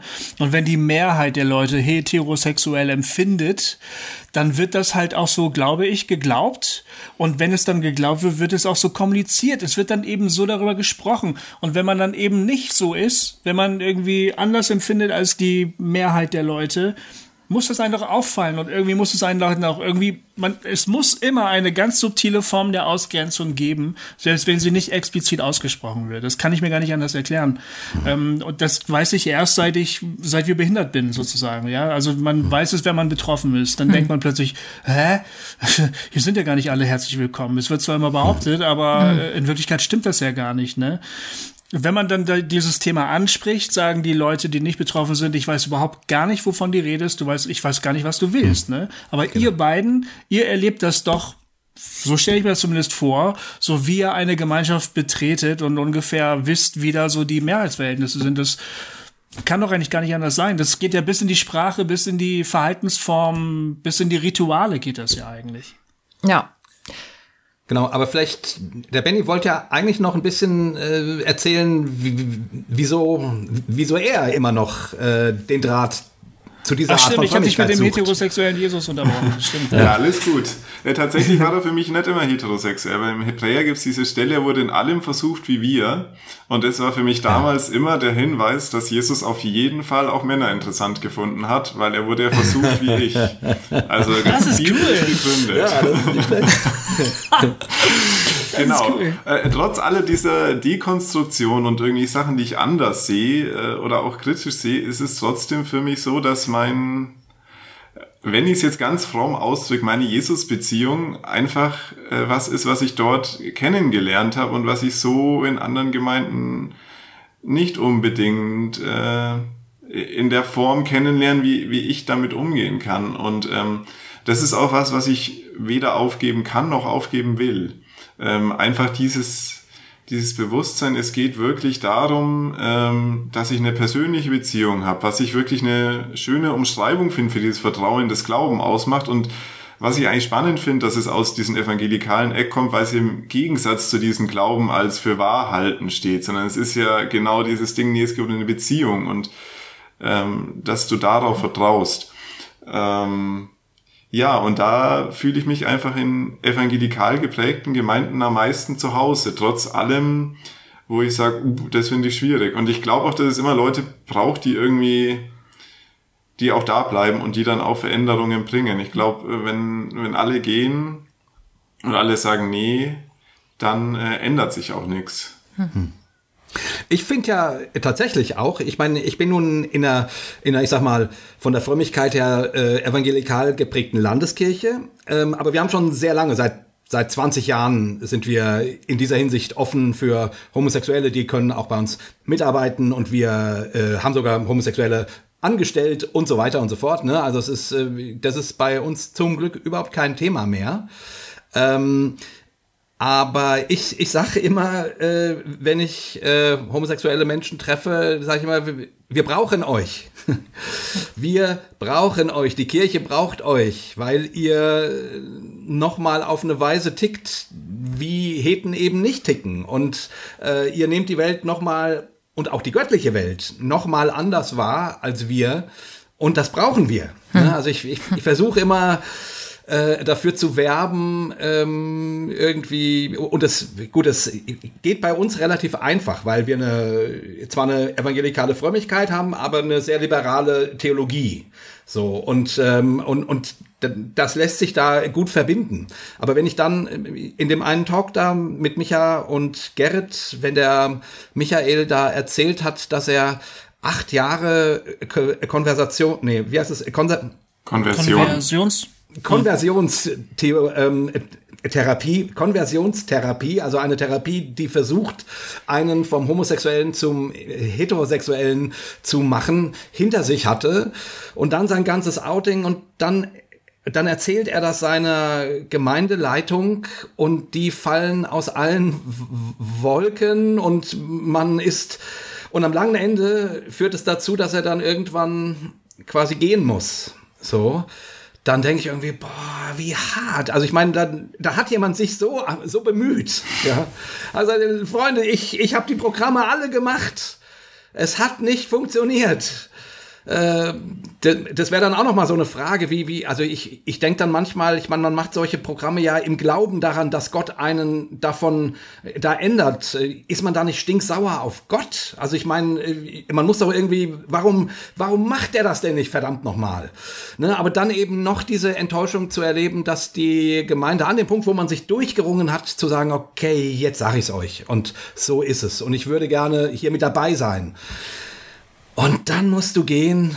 Oh, das ist, also das ist so, das ist so, das macht mich so traurig und ich denke irgendwie, boah, ähnlich wie, wie Gofi sagt, sozusagen, also ich verstehe jeden, der an so einer Stelle sagt, also Entschuldigung für mein Deutsch, aber fickt euch alle, ich habe mit euch allen nichts mehr zu tun. So, also ich bin, ich bin raus. Deswegen, ich bin immer, immer, ihr seid so, ihr seid so treue äh, Evangelikale quasi. ja. ja, äh, Also das ist ja, hat ja auch, auch was Schönes, ne? Ähm, ähm, ich, also das, deswegen, mir geht das ähnlich wie dem wie dem Gofi, ne? Äh, nach all solchen Erfahrungen, hm. ähm, dass ihr äh, immer noch sagt, hallo, wir sind da. Zwischenraum möchte dafür eintreten, dass queere Menschen in der evangelikalen Welt Anerkennung finden. Ja. Ja, ich glaube, es gibt schon auch, was ich ganz wichtig finde an der Stelle zu sagen, es gibt schon auch den Punkt, wo man einfach sagen muss, ich muss jetzt gehen. Also das finde ich auch wichtig, dass mhm. jeder für sich selber das auch einschätzt. Und es gibt einen Punkt, da gerade wenn es auch Richtung Therapien geht oder wenn es ähm, auch darum geht, wie man behandelt wird, ähm, wenn es darum geht, dass man immer nur abgelehnt wird, muss man vielleicht auch irgendwann sagen, okay, ich muss aus der Gemeinde raus und ich muss mir was anders suchen. Und auch für mich war es so, dass ich einen Abstand gebraucht habe und sicher auch nicht mehr so tief drin bin, wie ich das früher war in der evangelikalen Welt. Einfach weil man auch so ein bisschen dann auf sich selber achten muss. Hm. Ähm, das, also das finde ich wichtig, wichtig zu betonen für jeden, der da auch, also dass man da nicht so einen Druck aufbaut, ist ja auch mal gefährlich, dann zu sagen, du musst jetzt, ähm, ihr hattet das mit, mit Antje neulich äh, gut diskutiert, äh, wo es darum ging, über den, ob man jetzt, was man als Vorbild macht und was man macht, weil man es machen muss. Und das ist, gleich wieder eine ganz wichtige Nummer hier, dass man sich da auch bewusst macht, was ist jetzt für mich dran und für mein Glauben dran. Und genau, dann glaube ich, gibt es auch schon eben Leute wie gerade Micha zum Beispiel, die das ganz stark auf dem Herzen haben und für die es auch wichtig ist. Und für mich zum Beispiel war es früher auch mal so, ich habe früher immer gebetet, dass ähm, Gott aus mir so ein besonderes Leben macht. Das hat man ja so in diesen ganzen Missionsbüchern gelesen, dass man betet, dass Gott das Leben in die Hand nimmt und formt und hatte keine Ahnung, was ich immer für Visionen hatte, dass ich da vorne stehe und äh, den Leuten erzähle, wie böse Homosexualität ist. Ähm, und im Endeffekt ist es jetzt vielleicht so gekommen, dass es genau andersrum ist in manchen Fällen. Ich bin jetzt kein Star geworden, aber irgendwie habe ich trotzdem, sehe ich jetzt eine Aufgabe, auch einfach anderen Leuten, auch Menschen, die in schwierigen Situationen sind, es einfach mitzugeben. Hey, du bist geliebt und du bist wertvoll und du bist gut, wie du bist und du musst nicht an dir selber verzweifeln und du musst auch nicht deinen Glauben aufgeben, sondern äh, genau, Gott ist einfach der, der dich annimmt. Und ähm, das ist das Zentrum vom ganzen Glauben, dass du vertrauen darfst und dass du dich darauf verlassen darfst, dass Gott dich liebt, egal was du tust und wer du bist vor allem. Und egal, ob du was ändern kannst oder willst oder nicht. Könnte es sein, dass Queer-Sein auch eine besondere Form der Berufung ist? So eine Art göttliche Berufung? Könnt, könntet ihr das daraus ableiten, wenn ihr euch das trauen würdet? Oder wie? Ich habe das heute gedacht, als ich eben nochmal die Podcasts angehört habe von Zwischenfunk und so. Und ich finde den Gedanken nicht so abwegig, um ehrlich zu sein. Weil ähm, es kam, ich weiß nicht mehr genau, welches Gespräch es war. Wie gesagt, ich habe heute zwei gehört. Ich denke, es war bei Joshua und Martin, die da die haben so viel Dinge gesagt, die einem nicht queeren Menschen verborgen sind. Und dann haben sie als Leute, die sich selbst als behindert bezeichnen, auch noch Dinge gesagt, die Leuten, die man als gemeinhin normal äh, empfindet, auch verborgen ist. Ja, sie haben einfach mal die Decke weggezogen von einer Realität des Lebens, die ganz vielen Menschen von äh, einfach nicht nicht sichtbar ist. Und das fand ich ich habe das als so wertvoll empfunden und so tiefgehend und vor allen Dingen auch in der im Hinblick auf den Glauben und in, im Hinblick auf das Verständnis von Gott als so wertvoll empfunden, dass das angeblich Normative irgendwie mal ein bisschen entlarvt wird als überhaupt gar nicht so normal, dass ich gedacht habe, ich und eigentlich glaube ich, zwischen den Zeilen sagt auch jemand von den beiden das. Ich, möglicherweise ist es Joshua gewesen, der gesagt hat irgendwie, ja, wir können jetzt halt davon sprechen. Ähm, ja. Das fand ich total einleuchtend. Ja. An und für sich komplett einleuchtend. Und ich habe dann mir das als Frage aufgeschrieben jetzt für euch. Auch könnte es nicht sein, dass Queersein einfach eine Form der Berufung ist hm. irgendwie. Eine Sicht auf das Leben, die eben viele Menschen nicht haben.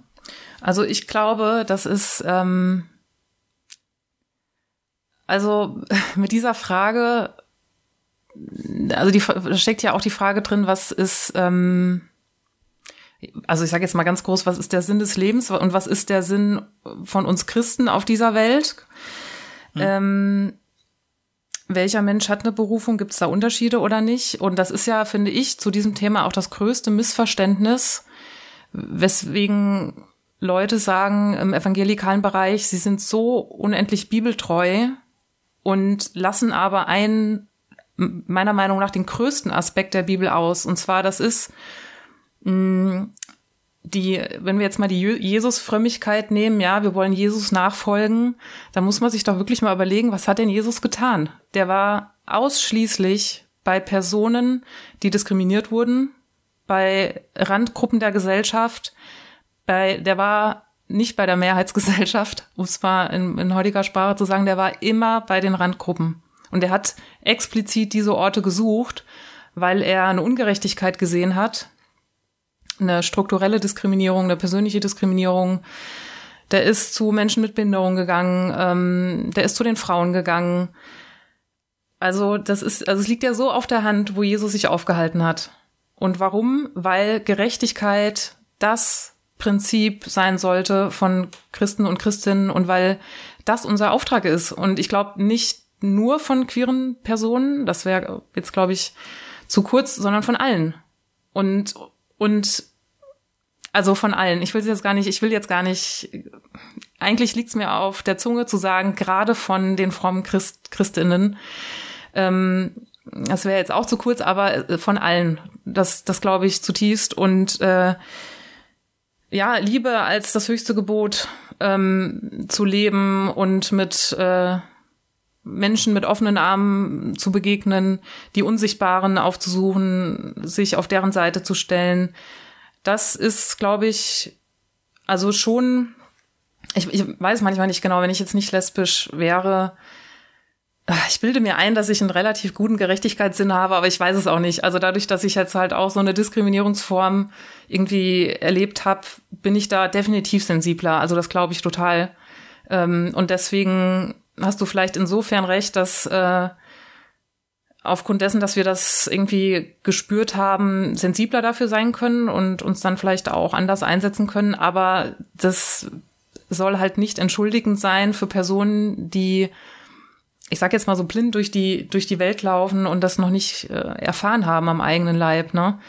Aber das finde ich wirklich, also das finde ich immer wieder erstaunlich, welche ähm, ähm, Bibelverse rangezogen werden bei diesem Thema und das große Ganze, beispielsweise Jesu Person, wird so außer Acht gelassen, ähm, wie sich, also ja, wie er sich für Leute, die aufgrund eines Persönlichkeitsmerkmals, ähm, sei es Geschlecht, sei es Hautfarbe, sei es der Stand in der Gesellschaft eingesetzt hat. Also und und dazu ja muss man ja auch sagen, was äh, in den letzten Jahren mh, auch zum Thema Rassismus und Sexismus ähm, so passiert ist, wo ja auch im christlichen Bereich doch einiges auch passiert ist, ähm, wo es gute Initiativen gibt, wo sich Gemeinden einsetzen, ähm, auch für Gleichberechtigung da einsetzen. Und das schaffen wir jetzt auch noch im queeren Bereich. also das ist, ich habe jetzt ähm, auch aus meiner Vergangenheit vielleicht so ein paar negative Sachen gesagt oder wo ich mich auch distanzieren musste. Das war auch wichtig für mich. Aber ähm, ja, also ich habe da wirklich viel Hoffnung gerade, weil es schon ersichtlich ist, dass so zumindestens hier so in unserer westlichen Welt irgendwie habe ich schon das Gefühl, dass da gerade so eine Stimmung da ist und so eine Sensibilität für solche Themen. Ich weiß nicht, wie es da euch geht, aber ich habe schon den Eindruck, dass da gerade Stimmen sehr viel lauter werden zum Thema Rassismus zum Beispiel, ähm, Black Lives Matters und auch zum Thema Sexismus. Ähm, also da passiert schon was und da werden die, die Unsichtbaren sichtbarer und es gibt Leute, die sich an die Seite stellen. Und ich glaube, ich glaube schon, dass das auch ähm, bei queeren Personen passieren wird. Ähm, Im christlichen Bereich immer etwas später, das ist ja schon bekannt. Aber ähm, wir sind da ja gerade frohen Mutes. Vielleicht, Benny, kannst du da noch mal was zu erzählen, weil wir gerade ein im Februar ein riesen äh, schönes Erfolgserlebnis hatten mit unserem Coming-In-Event. Genau, erzählt dazu noch mal ein bisschen. Das, ich war ja auch dabei. Ich fand das total geil. Erzählt mal ein bisschen, was ihr da gemacht habt, weil das auch für Zwischenraum ja wirklich was äh, ein neuer Schritt ist. Auf, ne? Ja, ja, gerade aber auch für, für euch quasi, ne? Weil Jay, ich glaube, du bist ja, oder ich weiß nicht, ob Gofi auch, ihr seid ja beide von äh, relativ Anfang mit dabei bei den Querdenkern, die ja, nichts genau. mit den jetzigen Corona-Querdenkern zu tun haben. Deswegen auch neuer genau. Name, ganz wichtig zu betonen. ähm, genau, weil es gab ja schon seit 2011, glaube ich, ähm, diese Treffen, wo quasi ganz geheim so ja. evangelikale Größen, wie zum Beispiel ihr beide, eingeladen wart, um ähm, Menschen aus dem Zwischenraum kennenzulernen. Und genau das, was wir am Anfang eigentlich besprochen haben, ähm, zu machen, um, um Geschichten kennenzulernen, zu sehen, was dahinter steckt. Und an unserem letzten Querdenkertag äh, vor zwei, drei Jahren mittlerweile, ähm, das war für uns im Zwischenraum ein ganz äh, entscheidendes Erlebnis. Da hatten, hatte, glaube ich, irgendjemand aus dem, es war irgendjemand von den Querdenkern, hatte quasi gefragt, ob das Ganze denn geheim sein müsste und ob es nicht an der Zeit wäre, ähm, was zu ändern, ob es nicht an der Zeit ist, aufzustehen und irgendwie auch nach außen deutlich zu machen, auch in evangelikalen Kreisen oder in anderen konservativ-christlichen Kreisen gibt es Leute, die anders denken. Und es war dann die Frage, wer sich vorstellen könnte, bei so einem Treffen dabei zu sein, wenn es öffentlich wäre. Und dann sind da alle aufgestanden. Also dieser ganze Raum ist aufgestanden wie in so einem schlechten Hollywood-Film quasi, wo man dann so ein Happy End hat. Ähm, aber es war total, total beeindruckend zu sehen, da stehen wirklich Leute hinter uns. Und deswegen haben wir dann ähm, begonnen zu planen für ein öffentliches Treffen das dann ähm, aufgrund der Pandemie natürlich online stattfinden musste, was aber im Nachhinein vielleicht sogar ein Segen war. Ähm, Auf jeden Fall. Ich meine, so viele Leute hättet ihr real nie zusammenbekommen, glaube ich persönlich. Da haben wir auch ganz viele Rückmeldungen bekommen, genau. Ja. Und das, wir hatten es ursprünglich als kleines, niederschwelliges und unaufwendiges Online-Treffen geplant ähm, und hatten aber eine Online-Kampagne dafür gestartet. Wir dachten, ach, vielleicht finden wir noch den einen oder anderen oder die eine oder andere, die da Interesse haben und uns unterstützen möchten. Und äh, als dann die Homepage an den Start ging und auch unsere Social-Media-Kampagne gestartet ist, waren wir plötzlich total geflasht, weil es ist eine Anmeldung nach der anderen reingekommen und wir waren dann irgendwann bei 200, irgendwann bei 500, am Ende hatten wir 600 Anmeldungen. Und ähm, das war für uns so Größenordnungen, die für Zwischenraumverhältnisse wirklich viel sind. Ähm, ja. Genau, und dann hatten wir dieses Online-Meeting, ähm, wo Martin Grabe auch dabei war, der von seinem Buch was erzählt hat, ähm, auch Thorsten Dietz, der das aus der theologischen Perspektive nochmal beleuchtet hat und vor allem ganz, ganz, ganz viele ähm, ganz unterschiedliche Leute, also sowohl queere Leute als auch nicht queere Leute, Menschen, die ähm, irgendwo ehrenamtlich mitarbeiten, die hauptamtlich mitarbeiten und ähm, ja aus ganz vielen auch evangelikalen Freikirchen.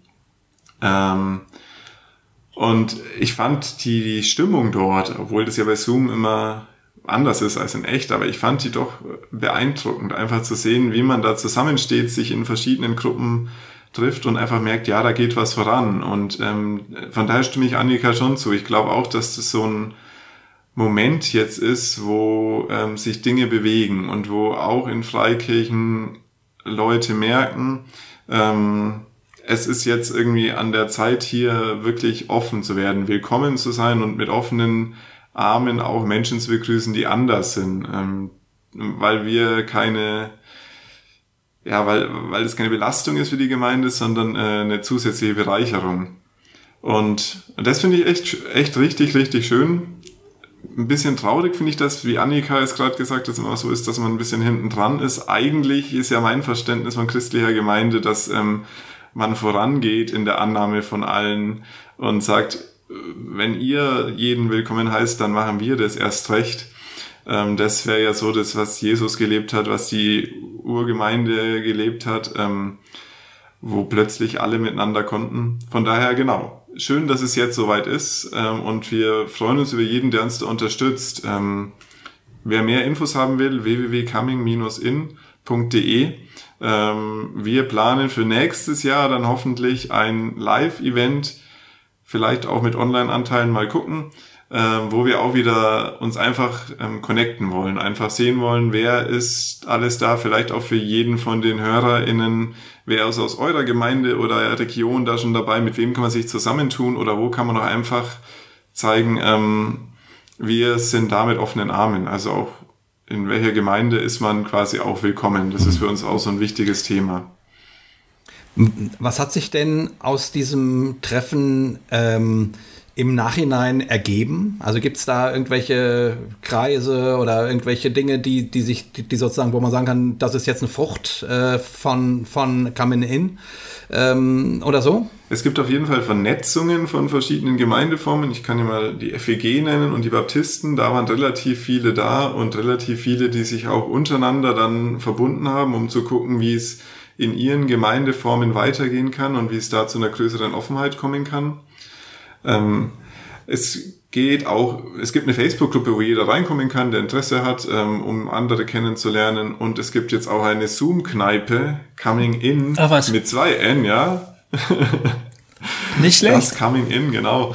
Ähm, da kann man sich auch einfach austauschen und ähm, kennenlernen. Ein unserer großen Ziele, das allerdings noch ein bisschen offen ist, wäre noch so also in meinem Kopf eine Deutschlandkarte zu haben, wo ich quasi sehen kann, ach, da ist eine Gemeinde, da bin ich äh, willkommen. Und dort ist eine Gemeinde, da ist es vielleicht noch ein bisschen schwieriger, aber da sind auch Leute, die zu mir sagen würde, ich würde, wenn du kommst, ähm, an deiner Seite sein.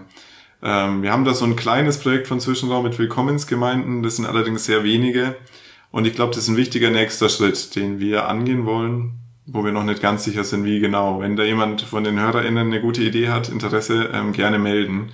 Dann können wir das zusammen irgendwie angehen, weil ich glaube, es wäre nicht nur beim Thema ähm, LGBT wichtig. Ich glaube, das ist genauso wichtig für People of Color oder sonst jemand, die einfach ähm, ja, sehen wollen, wo bin ich einfach uneingeschränkt willkommen, ohne blöd angeguckt zu werden.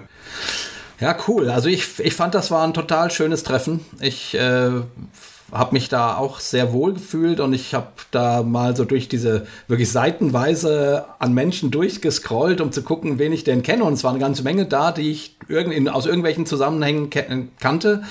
Ähm, aber auch eine ganze Menge Menschen, die ich noch nie gesehen habe, sozusagen. Und äh, war eine tolle Atmosphäre. Ihr habt das auch toll gemacht, finde ich. Das äh, Ganze super moderiert und die beiden Referate von Martin und vom Thorsten, die waren einfach auch sehr, sehr gut und, und, und es war eine sehr runde Sache. Also einfach nur so als Rückmeldung, äh, das war wirklich toll. Also ich, ähm, ich habe mich sehr gefreut. Ne? Wie gesagt, äh, äh, beim Zwischenraum-Jahrestreffen war ich irgendwie an, Anfang der 2000er. Also es muss 2005 oder sowas gewesen sein zum, äh, zum ersten Mal. Da waren das noch, keine Ahnung, 25 hm. Leute oder so. Also das, war noch super klein, also oder vielleicht 30 oder so. Ähm, ähm, als, als Referent und Musiker war ich da. Und dann eben bei den sogenannten Querdenkertagen, ne, und das war auch am Anfang sehr klein und so weiter. Und jetzt ist hier so eine große Sache draus gewachsen. Ich finde das total stark und daran merkt man einfach, dass eure ähm, äh, hingebungsvolle Arbeit bei Zwischenraum wirklich ähm, Früchte trägt. Das ist einfach so als Rückmeldung. Ja, danke. Gut gemacht. Das war auch wirklich, also dass auch was passiert ist noch als, als Ergebnis dieses Abends ist, glaube ich, wirklich bei, bei zumindest allen jetzt äh, queeren Personen, dass ähm, wirklich, also es war für mich auch was wie so eine, ah, wie sagt man, ähm, so eine Wiedergutmachung oder so ein, so ein Erlebnis, der, also was so Positives passiert ist, ähm, hm. Auch aufgrund der Masse der, der Menschen. Also ich glaube, es waren ja, es saßen ja auch viele doppelt an den Bildschirmen. Also es waren bestimmt 550 Leute da und ähm, und wir hatten danach eine Umfrage gemacht. Also die Hälfte der Leute war auch tatsächlich äh, nicht queer. Also das ist einfach dann auch so schön zu wissen, da ist so eine breite Unterstützung da. Und wie du sagst, so viele bekannte Gesichter auch, die auch was zu sagen haben. Also ich glaube wirklich, dass da in den nächsten Jahren was äh, sehr, sehr Gutes passieren wird und dass es da ein Umdenken geben wird. Es braucht halt einfach noch ein bisschen Zeit, ähm, da irgendwie gut auch Gemeinden zu schulen oder also das, ich glaube, der Knackpunkt ist halt immer auch noch das Bibelverständnis, aber dazu wird es in der nächsten Zeit auch, glaube ich, nochmal gutes Material geben. Hat beispielsweise auch der Thorsten Dietz schon angekündigt über Worthaus und sowas. Also ich glaube, das wird schon auch nochmal einige aufrütteln und ähm, ja, da wird sich definitiv was bewegen. Könnten wir vielleicht so ein bisschen abschließend nochmal eine kleine Wortkunde machen, eigentlich? Gerne. Mhm. Also queer, ja, genau, Intersexuali genau, Intersexualität, ähm, Transgender, Die, äh, die ganzen äh, großen Buchstaben, die man immer so runterrattert, ne? LGBTQ, Sternchen. Ja. Äh, könntest du mal ein bisschen helfen, was die Worte bedeuten und so? Ähm. Ja, das ist super, dass, dass du sagst, Gofi, weil ich, äh, ich, ich muss immer zugeben, ich, ich tue ja immer so, als wäre ich ein unglaublich aufgeschlossener äh, Mensch. Aber eigentlich äh, weiß ich von dieser Welt wirklich wenig, hm. muss ich zu, zugeben. Und äh, deswegen äh, nehmt uns mal rein in das äh, Alphabet. Ja, äh, in das Alphabet. ja. Ich kann gerne, wenn ich, wenn soll ich mal starten? Ja. Genau, also ich glaube, die, die häufigste, bekannteste ähm, Buchstabenreihe ist wahrscheinlich LGBT oder im Deutschen LSBT. Also L steht für lesbisch, ähm, wenn eine Frau eine Frau liebt. Ähm, G ist gay oder S eben im Deutschen für schwul, wenn ein Mann einen Mann liebt. LGB, ähm, B ist bisexuell. Mhm. Ähm, praktisch, wenn eine Person ähm, sich in beide Geschlechter verlieben kann. Ähm, LGBT, T, Trans, T? genau. Ähm, genau, also Transgender ähm, ist, wenn das bei der Geburt zugewiesene biologische Geschlecht nicht mit dem empfundenen Geschlecht übereinstimmt. Beispielsweise ähm, eine Person, die geboren wird und äh, männliche Geschlechtsmerkmale hat, ähm, irgendwann feststellt, dass ähm, er sich als Frau empfindet und eine F Frau sein möchte und wenn die Person sich dann für diesen Prozess dann auch entscheidet, irgendwann auch sagt, eine Frau ist. Also das kann ich. Ich habe nämlich mit einer ähm, Transperson aus dem Zwischenraum telefoniert und die hat, ich habe mal gefragt, was wäre dir wichtig weiterzugeben, weil wir beide jetzt Benny und ich ja keine Transperson sind, auch nur von der mhm. Außenbeobachtung das weitergeben können. Es wird oft, also die Formulierung, da möchte dann jemand, beispielsweise ein Mann möchte eine Frau sein. Ähm, besser wäre zu sagen, dass diese Person eine Frau ist.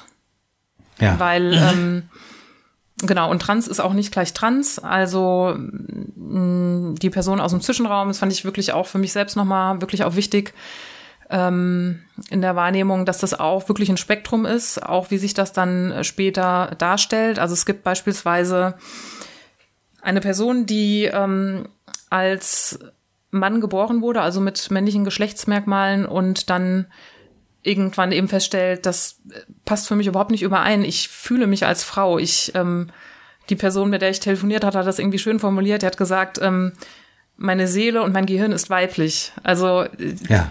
die ist eine Frau. Also sie sagt selbst, ja. sie ist eine Frau. Und ähm, hat aber beispielsweise jetzt aus, aus familiären, ähm, gemeindlichen Gründen sich bisher nicht dazu entschieden, eine Operation in Anspruch zu nehmen oder Hormone einzunehmen. Ähm, genau. Sie erlebt dieses nach außen weibliche quasi nur in gewissen Kontexten nicht 100 Prozent im Alltag aus. Dann gibt's ähm, beispielsweise eine Person, die ähm, auch eine Transfrau ist, das heißt als Mann geboren und sich dazu entscheidet, aber ähm, als Frau zu leben, ähm, lässt sich umoperieren, das heißt hat dann weibliche Geschlechtsmerkmale, ähm, lässt das im Personenstandgesetz abändern, das heißt hat auch eingetragen, jetzt als Frau auch bezeichnet zu werden und nimmt beispielsweise auch in Anspruch, in eine Damensauna zu gehen. Also wo quasi mhm. ähm, ne, der gesamte Alltag, das ganze Leben dann da könnte man dann so sagen, quasi als, als Frau ähm, gestaltet. Und beides ist aber trans. Also es wäre jetzt falsch zu sagen, das eine ist komplett trans und das andere weniger, sondern es ist beides genau. Weil es geht eigentlich um die, um, um das, als was man sich, sich selber sieht. Genau. Ne? Ob, ob nun das operativ äh, geändert wurde oder eben nicht, ja. spielt eigentlich nicht die Rolle für eine Transidente. Und, und das ist Transident, oder? Genau. Ja. Wobei also, jetzt mit, ne, bei Trans, es gibt ja auch den Begriff transsexuell zum Beispiel, der ja, ist genau. aber eigentlich alt. Wo ist der Unterschied? nee, ja. also zumindest soweit, ich bin ja auch kein Experte, ich glaube eher nicht, aber transsexuell ist als Begriff ja eigentlich ein bisschen unlogisch, weil es geht ja nicht um die sexuelle Orientierung, sondern es geht ja um die Geschlechtsidentität, als was man sich fühlt. Von daher ähm, verwendet man heute eher transident. Ich glaube, bei vielem sollte man, also zumindest habe ich die Erfahrung gemacht, für mich ist es ja auch eine Außenperspektive, die ich auf das Thema, weil ich habe meine geschlechtliche Identität nie hinterfragt. Für mich war immer klar, ich bin ein Mann und das ist, äh, war auch nie ein Thema. Deswegen war für mich im Zwischenraum das auch eine neue Erfahrung, quasi Menschen von äh, ähm, da einfach auch wahrzunehmen, auch zu merken, ich kann es auch nicht nachfühlen und ich muss es auch nicht nachfühlen, sondern ich darf einfach den Menschen ernst nehmen und darf auch mit den Menschen reden, auch keine Angst haben, die falschen Begriffe zu verwenden. Und ja. zum Beispiel eine, eine Transfrau aus dem Zwischenraum ähm, habe ich zum Beispiel auch ähm, quasi männlich gekleidet schon schon häufiger getroffen und dann hat sie mich auch irgendwann gefragt, wie es mir damit ging und das fand ich total wichtig für mich, weil ich konnte, hab dann ehrlich gesagt, ja, irgendwie bin ich so ein bisschen jetzt hin und her gerissen, soll ich dich jetzt dann mit er ansprechen oder was, weil ich da selber so, so total unsicher war. Und dann hat sie einfach zu mir gesagt, nee, ähm, also erstens hat sie mich äh, bedankt, dass ich das frage und so ehrlich bin, weil das ist, glaube ich, für uns alle immer das Schlimmste, wenn Leute einfach sich nicht trauen, mit uns zu reden oder zu fragen, sondern eher so den Bogen außenrum machen. Und dann aber einfach das Thema gesagt, es geht ja drum wer sie ist, wie sie sich erlebt. Und sie erlebt sich in allem als Frau, ganz egal, ob sie jetzt Männer- oder Frauenkleidung anhat. Mhm. Und das fand ich ganz spannend so. Ähm, und mhm. ist für mich auch ein Lernprozess. Ja. Und und ähm, und jetzt, also die, äh, man hat ja sozusagen diese Bilder aus dem Kino unter Umständen im, im Kopf, wo, wo Männer irgendwie ähm, Frauenklamotten tragen und dann irgendwie in irgendwelchen Varietés auftreten. So, also ich, ich frage wirklich so ganz blöd, ne? Ähm, ähm, ist das auch transsexuell oder ist es noch was anderes? Nein, das ist. Oder transident ident, äh, oder was anderes? Da gibt es noch einen wichtigen Unterschied. Das sind ja meistens Drag Queens einfach. Drag Queens, sagen wir mal, ist so ja. was für Schwule, für manche Schwule wie für manche Heteros Fußball spielen. Einfach ein Hobby. Ähm, man, man, so, ja, okay. also es gibt einfach ja. so eine Art Kultur tatsächlich, dass man, dass man sich verkleidet bewusst in dem Fall. Man ja. sagt, man tritt auf in einer Show, man ähm, fühlt sich eigentlich als Mann, aber mag es gern mit den Geschlechtsrollen zu spielen. Ähm, aber das ist nicht gleichbedeutend mit ähm, Transident, weil jemand, der Transident ist, der macht es nicht als Verkleidung, sondern jemand, der Transident ist, fühlt sich wirklich so. Aber genau, das wird tatsächlich in vielen Filmen und so oft vermischt oder ähm, auch in der Wahrnehmung ganz unterschiedlich gesehen. Ähm, dabei sind es zwei ganz, ganz unterschiedliche ja. Sachen. Ich habe ja immer wieder Schüler, also nicht immer wieder, aber doch, äh, es kommt, also nicht ständig will ich damit sagen, aber es kommt äh, immer mal wieder vor, dass Schüler, ich mache ja Schulsozialarbeit, äh, dass Schüler kommen und äh, die plötzlich mit einem anderen Namen angesprochen werden möchten. Nämlich äh, vorher waren sie die, die Mia und jetzt wollen sie der Paul sein. So, ne? Ähm, ähm, und da ist dann, äh, und das ist dann in der Regel äh, auch wirklich, merkt man, wenn, wenn man sich mit denen unterhält, da ist ein langer Prozess dabei, ne? Äh, ein sich mit diesem Thema beschäftigen, wer bin ich und so weiter und so fort. Ich, ich mache das dann auch ganz brav, aber ich merke, ich bin da super unsicher. Ne? Ähm, ne, das ist dann da so ein, äh, neulich war ein, junger Mann, muss ich jetzt sagen, da, äh, der war elf. Ja, elf, elf Jahre alt äh, und war eben vorher äh, ein Mädchen.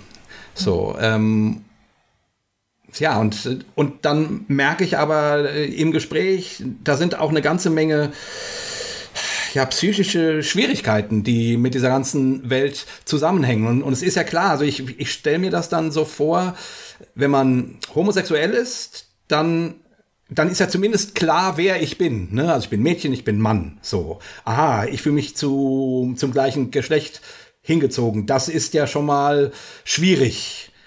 Aber so von dem, wer ich bin, ist das irgendwie ähm, einortbar, ja. sozusagen.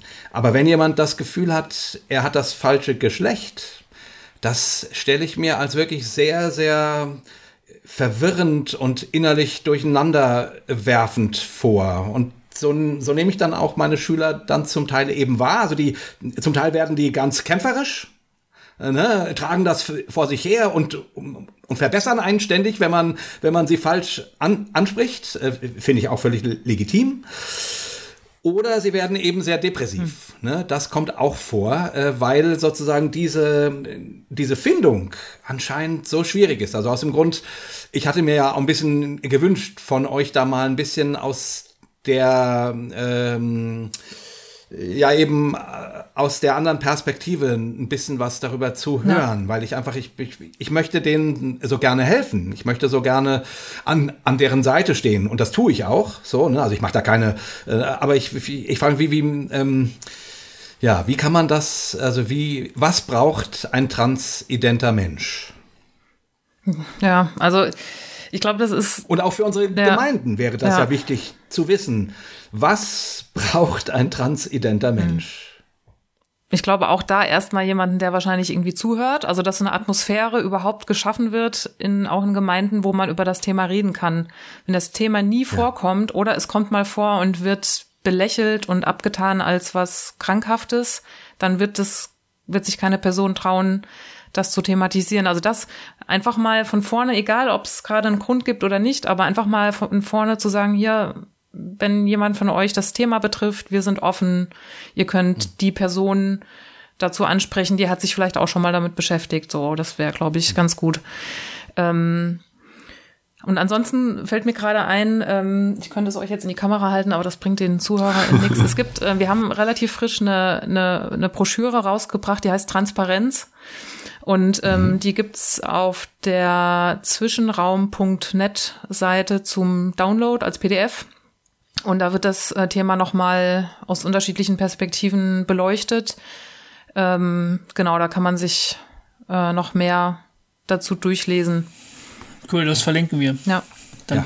Mhm. Super. Ich, ich glaube, prinzipiell kann die Frage, Jay, eigentlich nur ein transidenter Mensch beantworten, weil wir sind ja da letztlich vielleicht ein bisschen näher dran, aber auch mit einer Außenperspektive.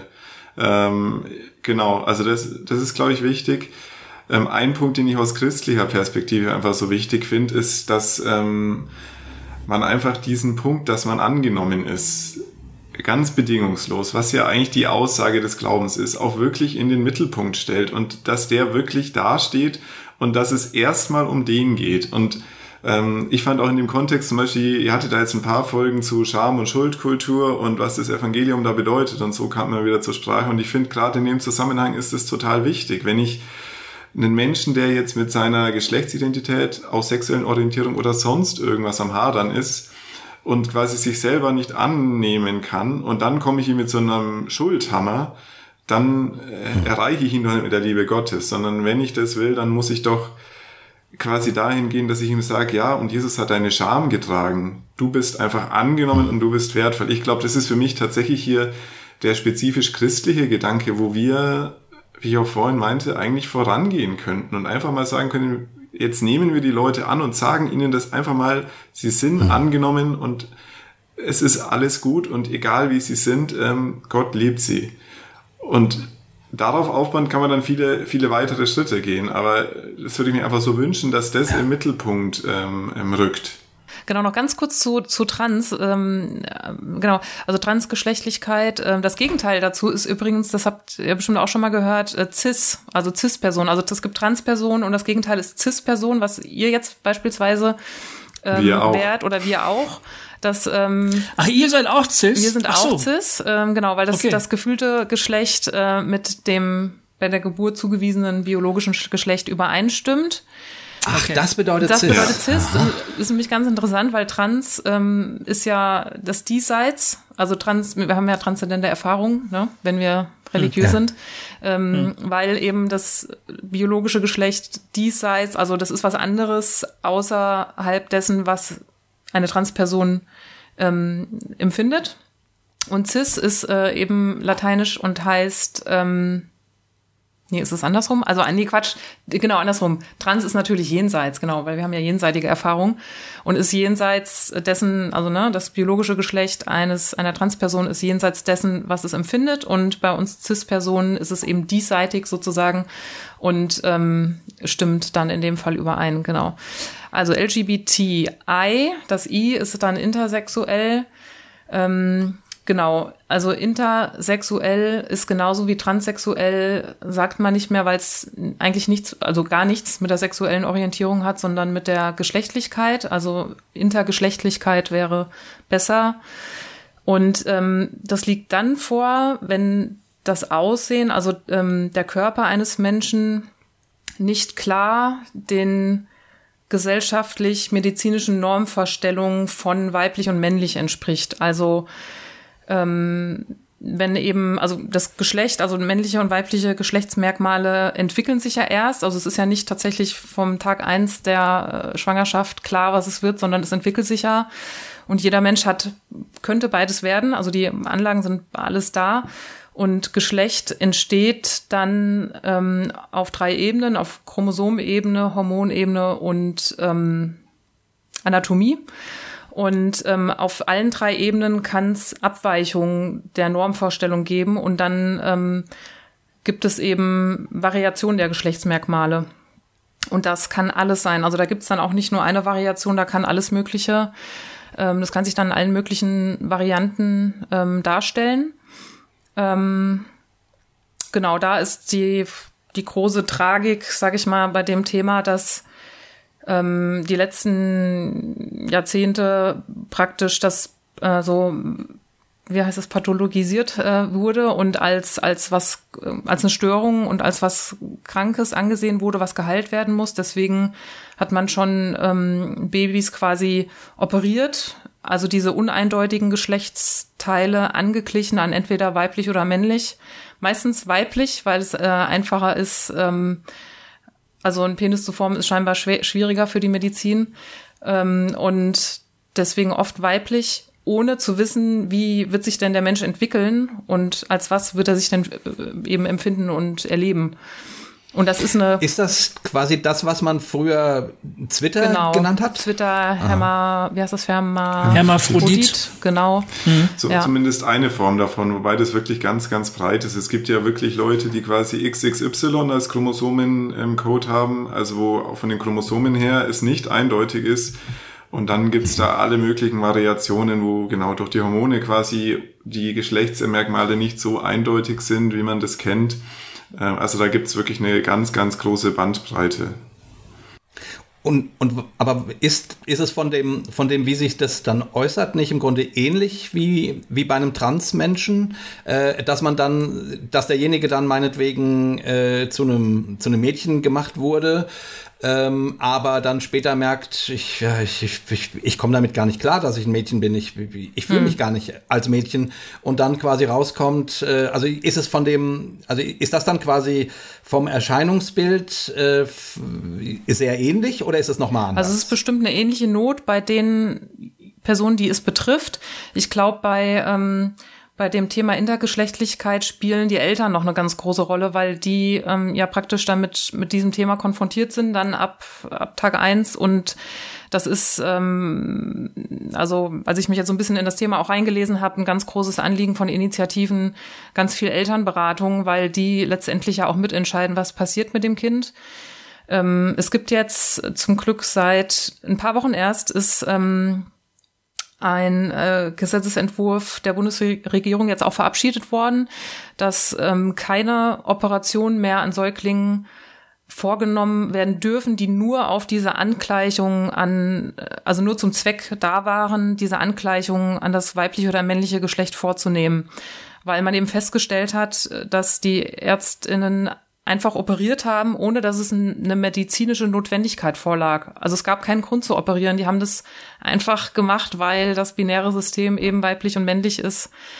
Und äh, ähm, ja, die Gesellschaft, ich sage jetzt mal in meinen Worten, die Komplexität von Menschen nicht aushalten kann und das alles einkategorisiert werden muss. Ähm, und da gibt's eben männlich und weiblich und ähm, seit ein paar Jahren ja jetzt eben auch divers und also ja, das ist ein spannendes Feld. Ähm, auch da ist es gut, dass es sichtbarer wird. Äh, ich habe eine Statistik gefunden von 2017 vom Bundesverfassungsgericht, ähm, die sagt, dass circa 160.000 Menschen in Deutschland leben, die intergeschlechtlich sind. Genau. Viele ähm, wissen das übrigens auch selber gar nicht. Das ist auch ein ganz spannender Punkt, dass ja diese Operationen oft so durchgeführt wurden, ohne die Eltern oder das Kind zu informieren. Und es quasi vielleicht Leute gibt, die, die das erst ganz spät rausfinden, zum Beispiel, wenn irgendwie ein Gentest gemacht wird ähm, und dann rauskommt, oh, ähm, ja, da, da ist irgendwas, was mir bisher verschwiegen wurde oder was ich nicht wusste. Also das ist auch eine, genau eine krasse Story.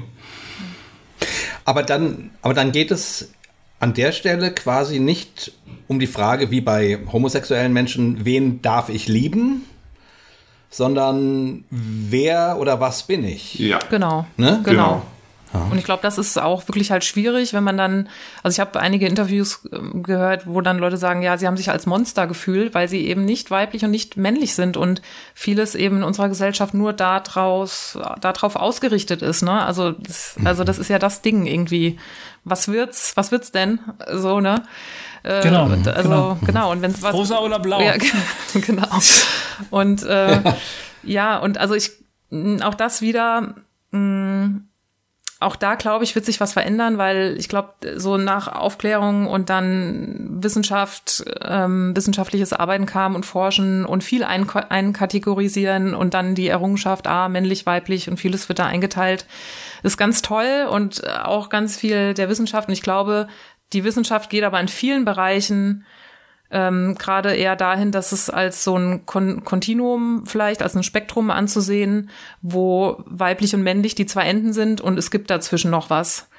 Ähm, das ist ein, ein, denke ich, ein Konzept, was weiter auch gehen wird. Das ist ja bei allen auch Diskriminierungsgeschichten jetzt zum Thema Homosexualität. Es gibt eben mehr als Mann, Frau. Und äh, ja, auch zum Thema Behinderung, Inklusion. Also das wäre fände ich allgemein einfach schön, wenn sich da was aufweichen würde und wir nicht immer so das Bedürfnis hätten, schwarz-weiß und fertig, weil das lässt viele Menschen außen vor.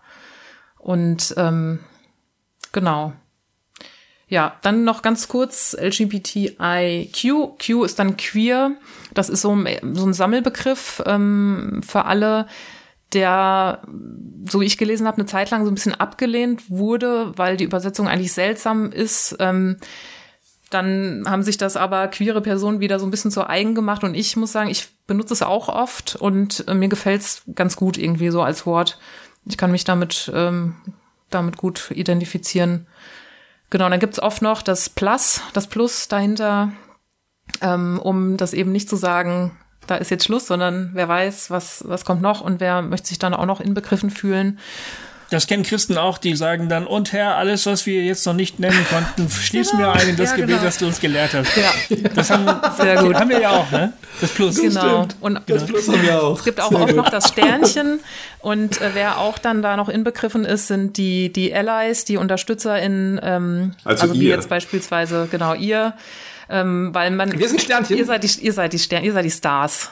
Ihr seid die Sternchen. Wir sind Sternchen. Ja, ne, weil das macht ja auch Sinn zu sagen, ey, jetzt, äh, jetzt äh, schließen wir uns nicht ab als queeren Club, sondern wir wollen ja eben auch in die Gesellschaft rein und auch, auch hetero sind willkommen bei uns.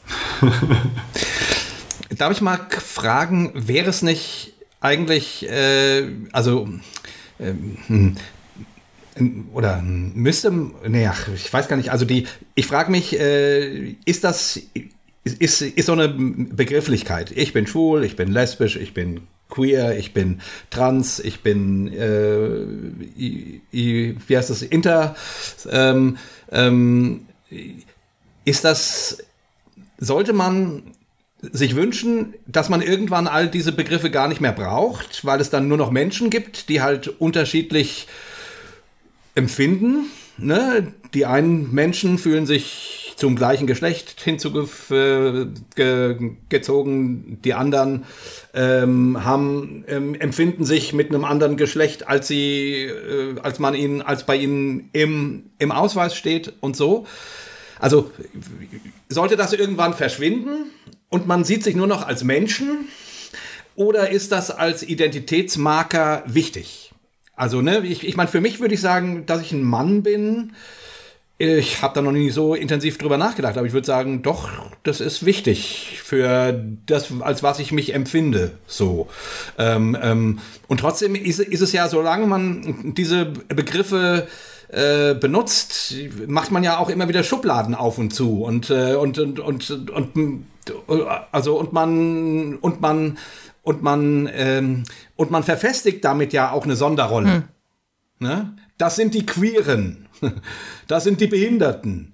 Das sind die Frauen, das sind die Männer. Also so, ne? Ich meine, irgendwie braucht man Kategorien und gleichzeitig ähm, machen die das Leben auch für denjenigen, der in der Sonderrolle steckt, auch schwierig. So, also wäre es nicht schön, irgendwann solche Begriffe gar nicht mehr zu haben? Wie seht ihr das? Also ich meine, für Zwischenraum als Verein ist ja das inoffizielle Ziel quasi, dass wir irgendwann überflüssig werden. Also unser Ziel ist, uns aufzulösen, weil irgendwann braucht es das nicht mehr, dass wir ähm, da, dafür einstehen. Ich weiß noch, was bei den Begriffen ähnlich ist. Tatsächlich für mich persönlich ähm, finde ich es jetzt nicht schlimm. Es schwingt halt zum Beispiel in Schwul, schwingt ja ganz viel anderes mit. Ähm, es geht jetzt nicht nur darum, wenn, wenn ich sage, ich bin schwul, dann klingt es nicht nur nach, ich liebe einen Mann, sondern dann klingen da ganz viele Vorurteile mit und bestimmte Bilder und wie ich mich verhalten sollte. Und ähm, darauf, glaube ich, könnte ich gern verzichten. Auf der anderen Seite, wenn es wirklich kein Thema mehr ist, finde ich es ja auch ähm, in Ordnung, dass man sich sozusagen auch mit Leuten, die eine ähnliche Lebenshintergrund haben, einfach trifft und sich da identifizieren kann und ähm, ja, wie Leute, die sagen, ich bin Fußballfan, ähm, das ist ja mal ganz neutral und man weiß, okay, dann kann ich mich, wenn ich da auch interessiert bin, mit ihm unterhalten. Ähm, ich glaube, in dem Sinne ähm, fände ich es schon, finde ich die Begriffe in Ordnung. Auf die Vorurteile könnte ich gerne verzichten und auf die Ausgrenzung. Also es, es soll ja mal eine Welt geben, wo äh, weder Jude noch Grieche, weder Freier noch Sklave, weder Mann noch Frau ähm, sein werden und wo wir alle eins sein werden in Christus. Also das ist schon, also der Vers äh, aus Galata bewegt mich echt ähm, immer sehr, weil das ist ja eine Utopie und hoffentlich irgendwann mal Realität. Also ich wünsche mir das sehr. Das ist auch mein, mein, meine Hoffnung und mein Glaube dass sich das erfüllen wird. Ähm, aber wie es mit jeder Utopie ist, das ist noch nicht, äh, es ist noch nicht vollständig. Aber ähm, ja, wir arbeiten schon irgendwie darauf hin, dass das mal äh, passieren wird, weil, ne, also dieser Vers sagt ja eben, oder es ist, kommt klar, dass es scheinbar Ungerechtigkeiten gibt so zwischen äh, diesen Themen. Und ähm, ja, ich glaube hier irgendwie so brauchen wir, um Identität zu bilden, schon auch eine gewisse Abgrenzung und gewisse Kreise und Gruppen. Und es ist ja auch gut so, ne? Also ich meine, die Menschen haben ja unterschiedliche Interessen. Aber so, sobald halt was Diskriminierendes reinkommt, ab dem Punkt fände ich es einfach geil, wenn die Welt eine queer-feministische Welt wäre. ja, oder wenn die Welt voller Menschen wäre. Ja, genau. Und dann geht man aus so. der Haustür raus und merkt, es ist doch anders. Nee, deswegen ist, ja, ja, genau. Es wäre schön, wenn man einfach nur noch von Menschen reden müsste.